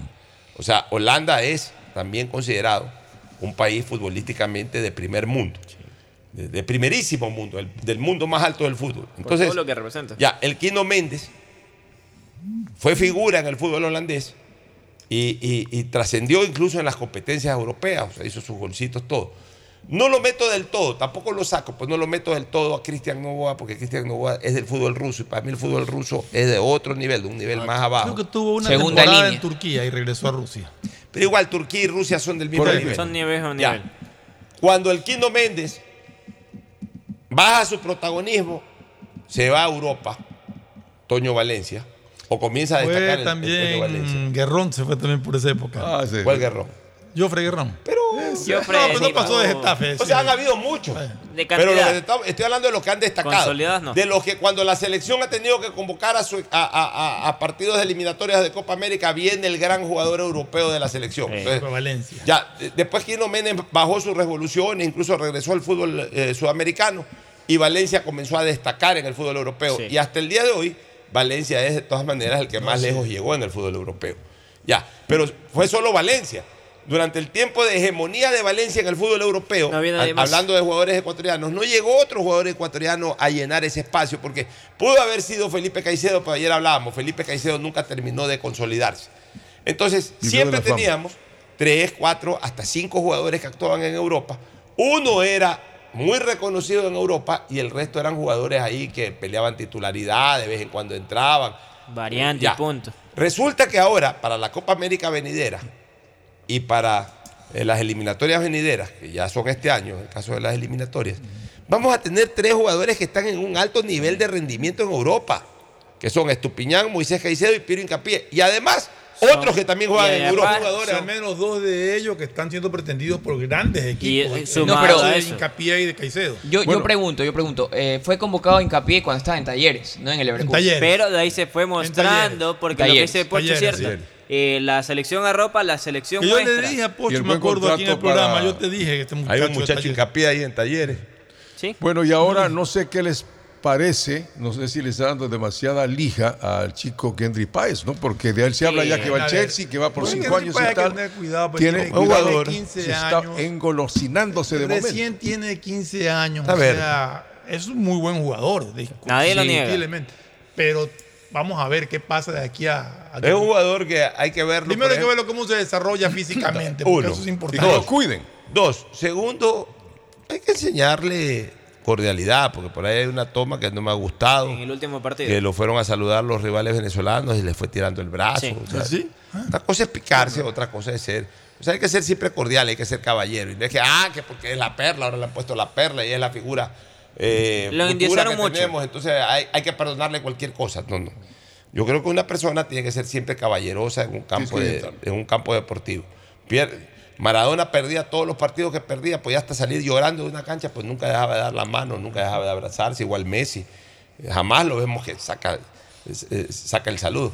Lo de Messi con este holandés, porque ya hubo pugna dentro de la Ya, cancha. ya hubo, claro, Sí, ya, ambiente eh, callado, eh, claro. ese- Ya había algo bobo, ya es porque ya hubo una pugna ahí. Ya había partido prendido. Acá, incluso el de Kendrick Pye fue en, el- en la fase de grupos.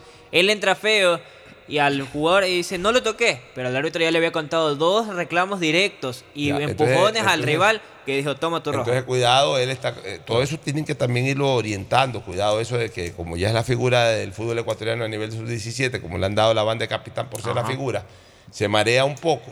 Y muy jovencito. Y, y se desarticula en cuanto a comportamiento dentro del campo de juego y también en cuanto a que se marea muy rápido y eso lo puede desconcentrar de, de- de su, de su objetivo. ver- Yo creo que él es un, buen jugador, él es sí, un muy es buen un muy buen jugador. jugador. Eh, la, la- él me recuerda mucho en sus inicios a Guinaga en cuanto a su nivel de juego. Yo creo que su, su parámet- sus parámetros van a ser el Mundial Sub-17 y por qué no la posibilidad de que juegue el Mundial Sub-20. No sé si lo llame. Pero por lo menos en el Mundial Sub-17, él tiene esa competencia, que es el Mundial Sub-17. Por último, ya, olvídese del Mundial Sub-20. O sea, que, que no lo llamen a la Sub-20, que se, se- se mantenga en la Sub-17. A lo mejor es beneficioso para él, eh, es prioritario para él solamente concentrarse en la Sub-17. Debería ser lo correcto, solo la Sub-17. Que haga un gran Mundial. Si él hace un gran Mundial, estamos hablando de palabras mayores. Pero el mundial es el que va a definir su calidad de digo, juego. hay que esperarlo bastante. o sea, hay que Una esperar que cosa- madure, hay que esperar Y cómo- lo bueno cómo de él, madure y todo. lo bueno de él es que su club ya le está dando espacio en primera y Sí. está jugando Eso. en primera. Eso, es lo más que importante. saberlo llevar. que es lo primordial. Y ojo que hay otro jugador muy interesante que es este chico Arroyo. ¿ah? También, bien Arroyo valioso Sí. también, valioso. Muy hábil, muy hábil. Y hay uno que le estaban dando muchas alas y que no me terminó de gustar su rendimiento al final, que fue Alan Obando. Y van a tener que trabajarlo un poco más. también. En, la- en el ámbito de la disciplina yo creo que debe mejorar muchísimo si quiere vender como Argentina, como Uruguay, Ecuador. Sí. ¿Por qué? Que hubo. Yo, yo digo, Billy Arce pasó por el Brighton y no hizo nada. Vemos a Moisés Caicedo y... Lo que pasa es que, lo que pasa es que, a ver, mire una cosa. Hay jugadores que han El pasado. peligro, el peligro de esto es que como ahora el, el fútbol ecuatoriano está bien nombrado, ya hoy proponer un jugador ecuatoriano no es de tan difícil acceso como era antes. Hace 15 años tú ibas a proponer un jugador ecuatoriano y tenías que prácticamente eh, eh, tener mucha labia para colocarlo. Hoy tengo este jugador de Ecuador, a ver, presta, tráelo. Y se llevan, llevan de todo. Claro. Claro, Hay brilla, 30 afuera. Y los brilla- mejor. brilla Moisés Caicedo. Sí. Yo, no quisiera sí, que, yo no quisiera que en Europa pase lo que pasa, eh, terminó pasando en México. Eh, al comienzo llegó con Estupiñán, después con Alguinaga, y después comenzaron a llegar otros jugadores que triunfaron, pues después comenzaron a llegar así indiscriminadamente en por, por, por volquetas jugadores. de- entonces, la mayoría no rinden.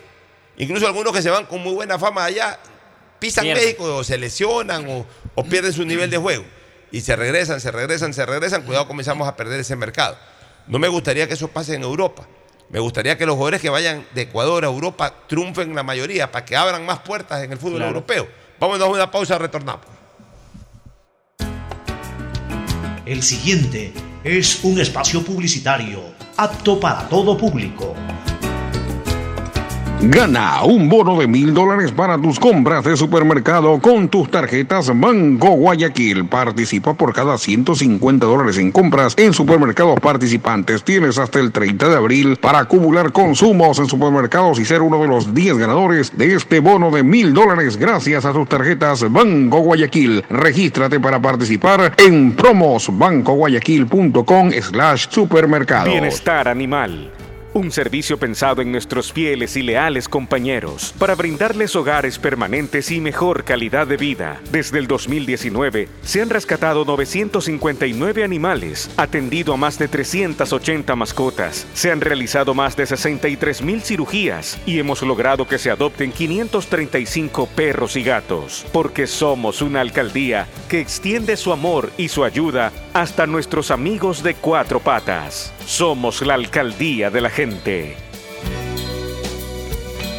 Pedagogía, diseño, medicina, arquitectura, comercio, turismo, nutrición, literatura, computación, psicología, trabajo social, electricidad, agronomía, animación digital. La verdad es que tenemos tantas carreras que ofrecerte que no nos alcanzan en esta cuña. Ven a la Feria de Estudios de la UCSG y descúbrelas todas. Te esperamos este 5 de agosto de 8 a 17 horas en la avenida Carlos Julio Arosemena, kilómetro 1 y medio. Tenemos muchas sorpresas y beneficios para ti. Universidad Católica de Santiago de Guayaquil. Nuevas historias, nuevos líderes. El mobiliario o el vehículo que estás buscando pueden estar en la próxima subasta pública de bienes muebles incautados de Inmobiliar. Tenemos un amplio catálogo de bienes en oferta. Escríbenos a nuestro canal de WhatsApp 098-793-2731 y pregunta por nuestra próxima convocatoria. Inmobiliar, tu primera opción para comprar bienes.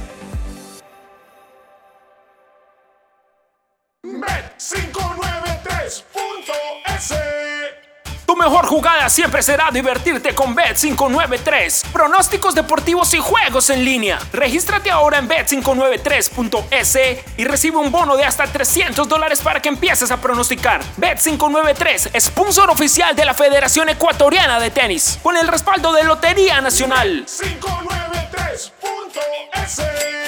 Lo viven ellos, lo juegas tú. Aplican condiciones y restricciones. Vengo del futuro a contarte cómo será.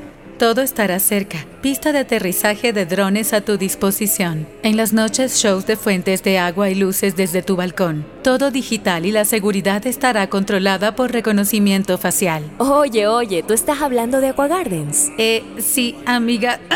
es que acabo de venir de ahí. Descubre una ciudad para el futuro en Los Ceibos. Aqua Gardens, un proyecto con el respaldo de Pronovis y Coloncorp. Visita aquagardens.es. En Guayaquil podemos presumir que tenemos un aeropuerto de lujo, porque desde 2007, la ASI, el Consejo Internacional de Aeropuertos, nos ha premiado año tras año como el mejor aeropuerto de Latinoamérica y el Caribe, en la categoría de 2 a 5 millones de pasajeros al año. Y además, este año nos premiaron como el recorrido aeroportuario más sencillo, el personal más dedicado, el aeropuerto más agradable y el aeropuerto más limpio de toda Latinoamérica y el Caribe. Premios otorgados por medio de encuestas a pasajeros de todo el mundo. Si ahora hemos sido tan premiados, imagínate con el nuevo aeropuerto. Autoridad Aeroportuaria y la Alcaldía de Guayaquil. Después de un accidente de tránsito, cada minuto es crucial para las víctimas. Por eso, usa tu celular para solicitar ayuda. Siempre cede el paso a los bomberos. Si existe una herida externa, ejerce presión para evitar la hemorragia. En caso de lesiones graves, espera la asistencia de paramédicos o personal de rescate. Cuida tu vida, conduce con precaución y actúa a tiempo. La prevención es la clave. Este es un mensaje del Benemérito Cuerpo de Bomberos de Guayaquil. Si la placa de tu vehículo termina en 3, realiza su revisión técnica vehicular durante todo el mes de abril. Paga la matrícula. Separa turno desde las 7 de la mañana de lunes a sábado, en todos los centros de matriculación. No lo olvides, todas las placas terminadas en 3 realizan la revisión en abril. ATM, trabaja por ti. Viaja conectado con Internet a más de 150 países al mejor precio con el chip internacional Smart SIM de Smartphone Soluciones. Estamos 24 horas en los aeropuertos de Guayaquil y Quito, pasando migración junto al Duty Free. También en Plaza Quil, local 55, en San Borondón, en la avenida principal de Entre Ríos. Lo importante es que cuando viajes estés conectado, sin esperar conectarte un Wi-Fi. Conéctate directamente con tu chip al teléfono celular que quieras llamar a través del WhatsApp o de manera directa. No lo olvides, Smart SIM de Smartphone Soluciones te espera en el aeropuerto con atención 24 horas al día. Protege tus ahorros con una inversión segura y de alta rentabilidad. Participa en nuestras subastas públicas de bienes inmuebles. Tenemos casas, terrenos, departamentos, parqueaderos y más. Escríbenos a nuestro canal de WhatsApp 099 477 3181 y pregunta por nuestra próxima convocatoria. Inmobiliar, tu primera opción para comprar bienes. Vuelven los recreos, el deporte y las materias que más te gustan. Por eso, ponte pilas este regreso a clases con Mole el Fortín. Sí, por cada 15 dólares de compras participa por 3 espectaculares iPads, 5 fabulosas laptops y 25 mochilas full equipadas para iniciar tus clases de la mejor forma. Recuerda, ven y realiza todas tus compras para este regreso a clases en Mole el Fortín y participa por estos espectaculares premios. Ponte pilas y recuerda que para tu regreso a clases, Mole el Fortín te conviene. Auspicia la ganga. La Casa Rosada, un espacio creado para brindar todos los servicios municipales en un solo lugar, de manera gratuita. Atendió a más de 82 mil personas desde el 2019 con atención en psicología, medicina general y fisioterapia. Además, ha sido el lugar de descanso para muchas personas que cuentan con alguien cercano en hospitales de la zona y donde muchos tuvieron la oportunidad de compartir una comida como en familia. Porque somos una alcaldía que se ha comprometido con la salud y el bienestar. Somos la alcaldía de la gente. ¿Aló? ¡Felicidades! Estás participando en la llamada ganadora. Solo debes responder que necesito una promo para hacer la promo del año. Um, que tenga muchísimos premios y que participar sea facilito. Respuesta correcta. Ahorra y gana con la promo del año de Banco del Pacífico. Por cada 25 dólares en tu ahorro programado sumas una oportunidad para participar por premios increíbles cada mes. Todo el año. En marzo participa por un viaje a las Islas Galápagos. Banco del Pacífico. Hay sonidos que es mejor nunca tener que escuchar. Porque cada motor es diferente. Desde hace 104 años, lubricantes Gulf mantiene la más alta tecnología y calidad en línea de aceites para motores a diésel y gasolina. Está hecho con una fórmula especial para dar excelente protección a todo tipo de motores, evitando el desgaste prematuro de pistones, anillos y árbol de levas, ayudando a mantener limpio el motor y libre de depósitos que se forman por las altas o bajas temperaturas. Dele a su motor lo que se merece. Lubricantes Gulf, la más alta tecnología en lubricación. 104 años preservando la vida de su motor. Lubricantes Gulf. Gulf es más lubricante.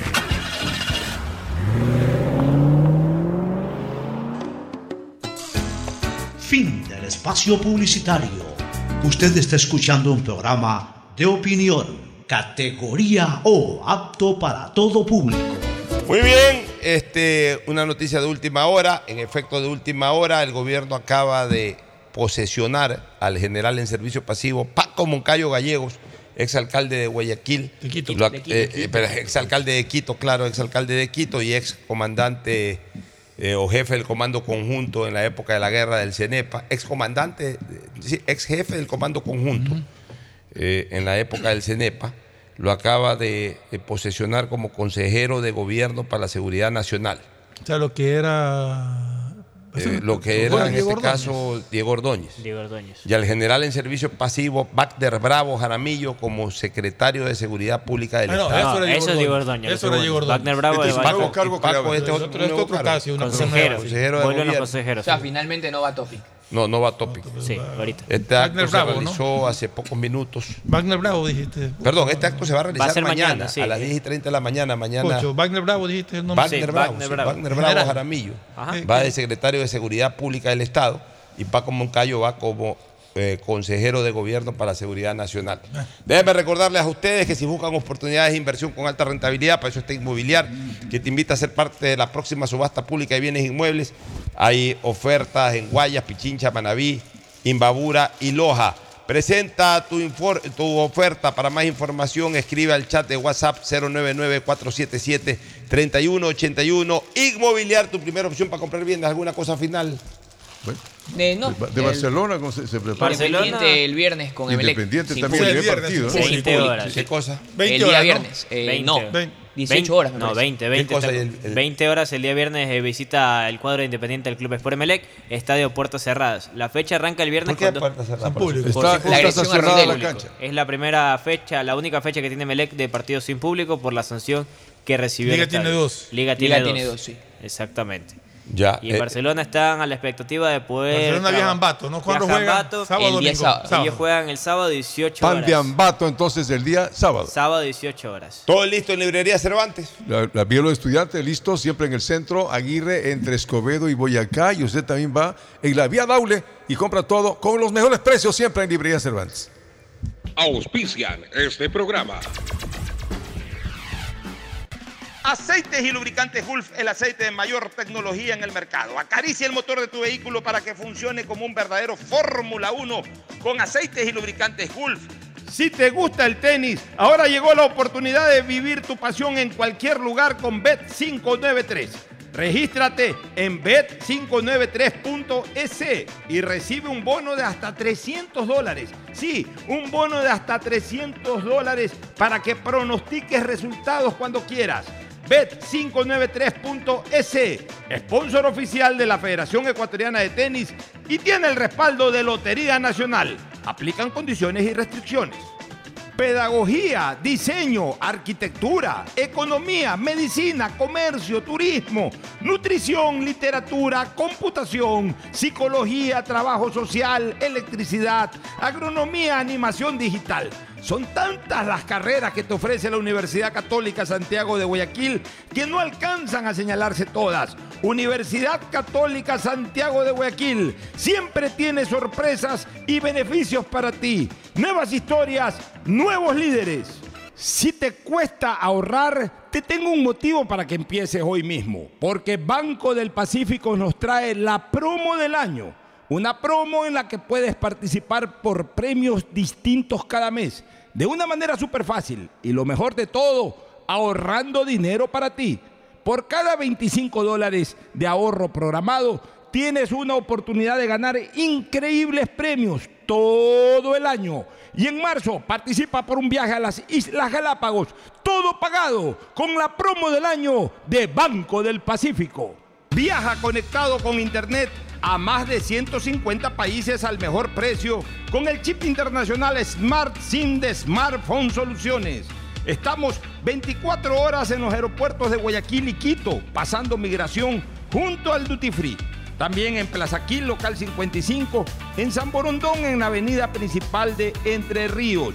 Lo importante es que cuando viajes estés conectado, sin esperar conectarte un Wi-Fi. Conéctate directamente con tu chip al teléfono celular que quieras llamar a través del WhatsApp o de manera directa. No lo olvides, Smart SIM de Smartphone Soluciones te espera en el aeropuerto con atención 24 horas al día. Bienestar animal. Un servicio pensado en nuestros fieles y leales compañeros para brindarles hogares permanentes y mejor calidad de vida. Desde el 2019 se han rescatado 959 animales, atendido a más de 380 mascotas, se han realizado más de 63 mil cirugías y hemos logrado que se adopten 535 perros y gatos, porque somos una alcaldía que extiende su amor y su ayuda hasta nuestros amigos de cuatro patas. Somos la alcaldía de la gente.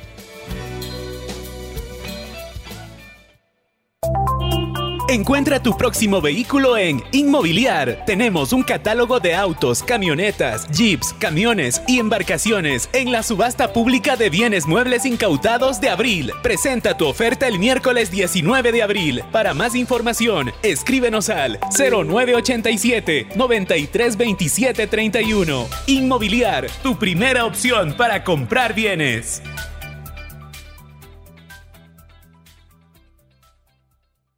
Vuelven los recreos, el deporte y las materias que más te gustan. Por eso, ponte pilas este regreso a clases con Mole el Fortín. Sí, por cada 15 dólares de compras participa por 3 espectaculares iPads, 5 fabulosas laptops y 25 mochilas full equipadas para iniciar tus clases de la mejor forma. Recuerda, ven y realiza todas tus compras para este regreso a clases en Mole el Fortín y participa por estos espectaculares premios.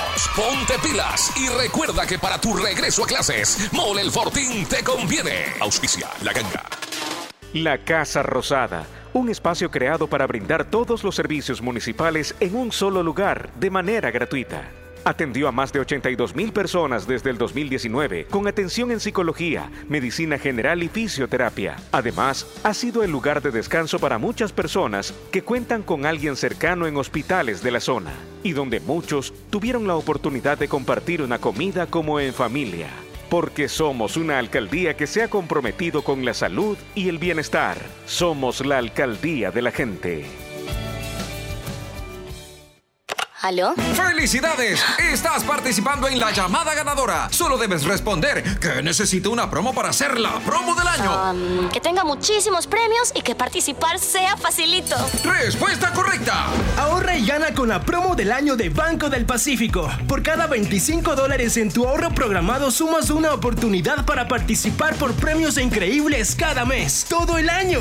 En marzo participa por un viaje a las Islas Galápagos. Banco del Pacífico. ¿Buscas oportunidades de inversión con alta rentabilidad? Inmobiliar te invita a ser parte de la próxima subasta pública de bienes inmuebles. Tenemos propiedades en Guayas, Pichincha, Manabí y Loja. Presenta tu oferta el viernes 21 y lunes 24 de abril. Para más información, escríbenos a nuestro chat de WhatsApp 099 477 3181. Inmobiliar, tu primera opción para comprar bienes.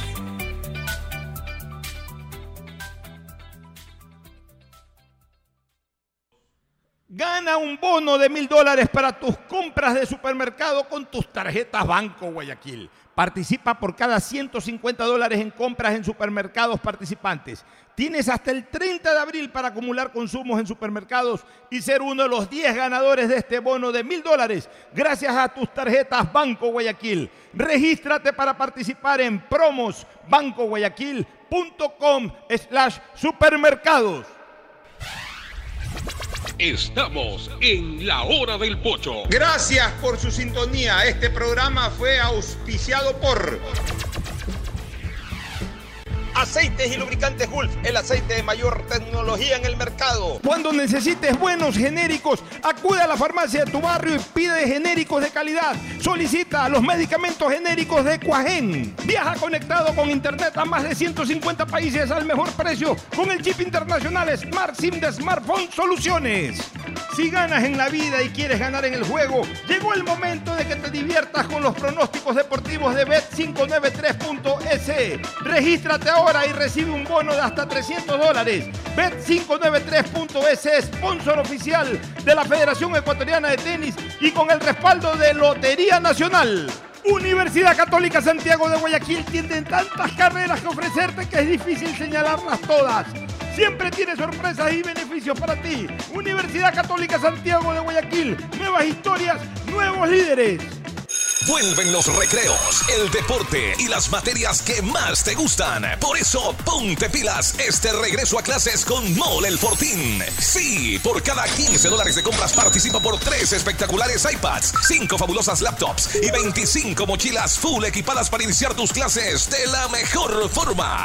Recuerda, ven y realiza todas tus compras para este regreso a clases en Mole el Fortín y participa por estos espectaculares premios.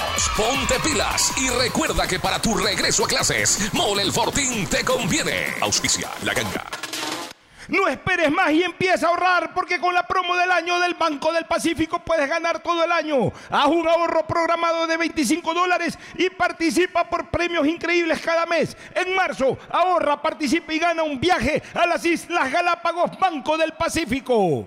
Por un futuro sin drogas. El programa que ha podido ayudar a más de 22 mil jóvenes desde el 2019, salvando su futuro junto a un gran equipo de médicos, psiquiatras, psicólogos, odontólogos, terapistas y motivadores, liderados por médicos especialistas en adicciones que nos han ayudado a salvar a estos chicos de un enemigo silencioso a quien nadie ha querido atender, porque somos una alcaldía que se ha comprometido con cuidar el futuro de las próximas generaciones. Somos la alcaldía de la gente. Gana un bono de mil dólares para tus compras de supermercado con tus tarjetas Banco Guayaquil. Participa por cada 150 dólares en compras en supermercados participantes. Tienes hasta el 30 de abril para acumular consumos en supermercados y ser uno de los 10 ganadores de este bono de mil dólares gracias a tus tarjetas Banco Guayaquil. Regístrate para participar en promos bancoguayaquil.com slash supermercados.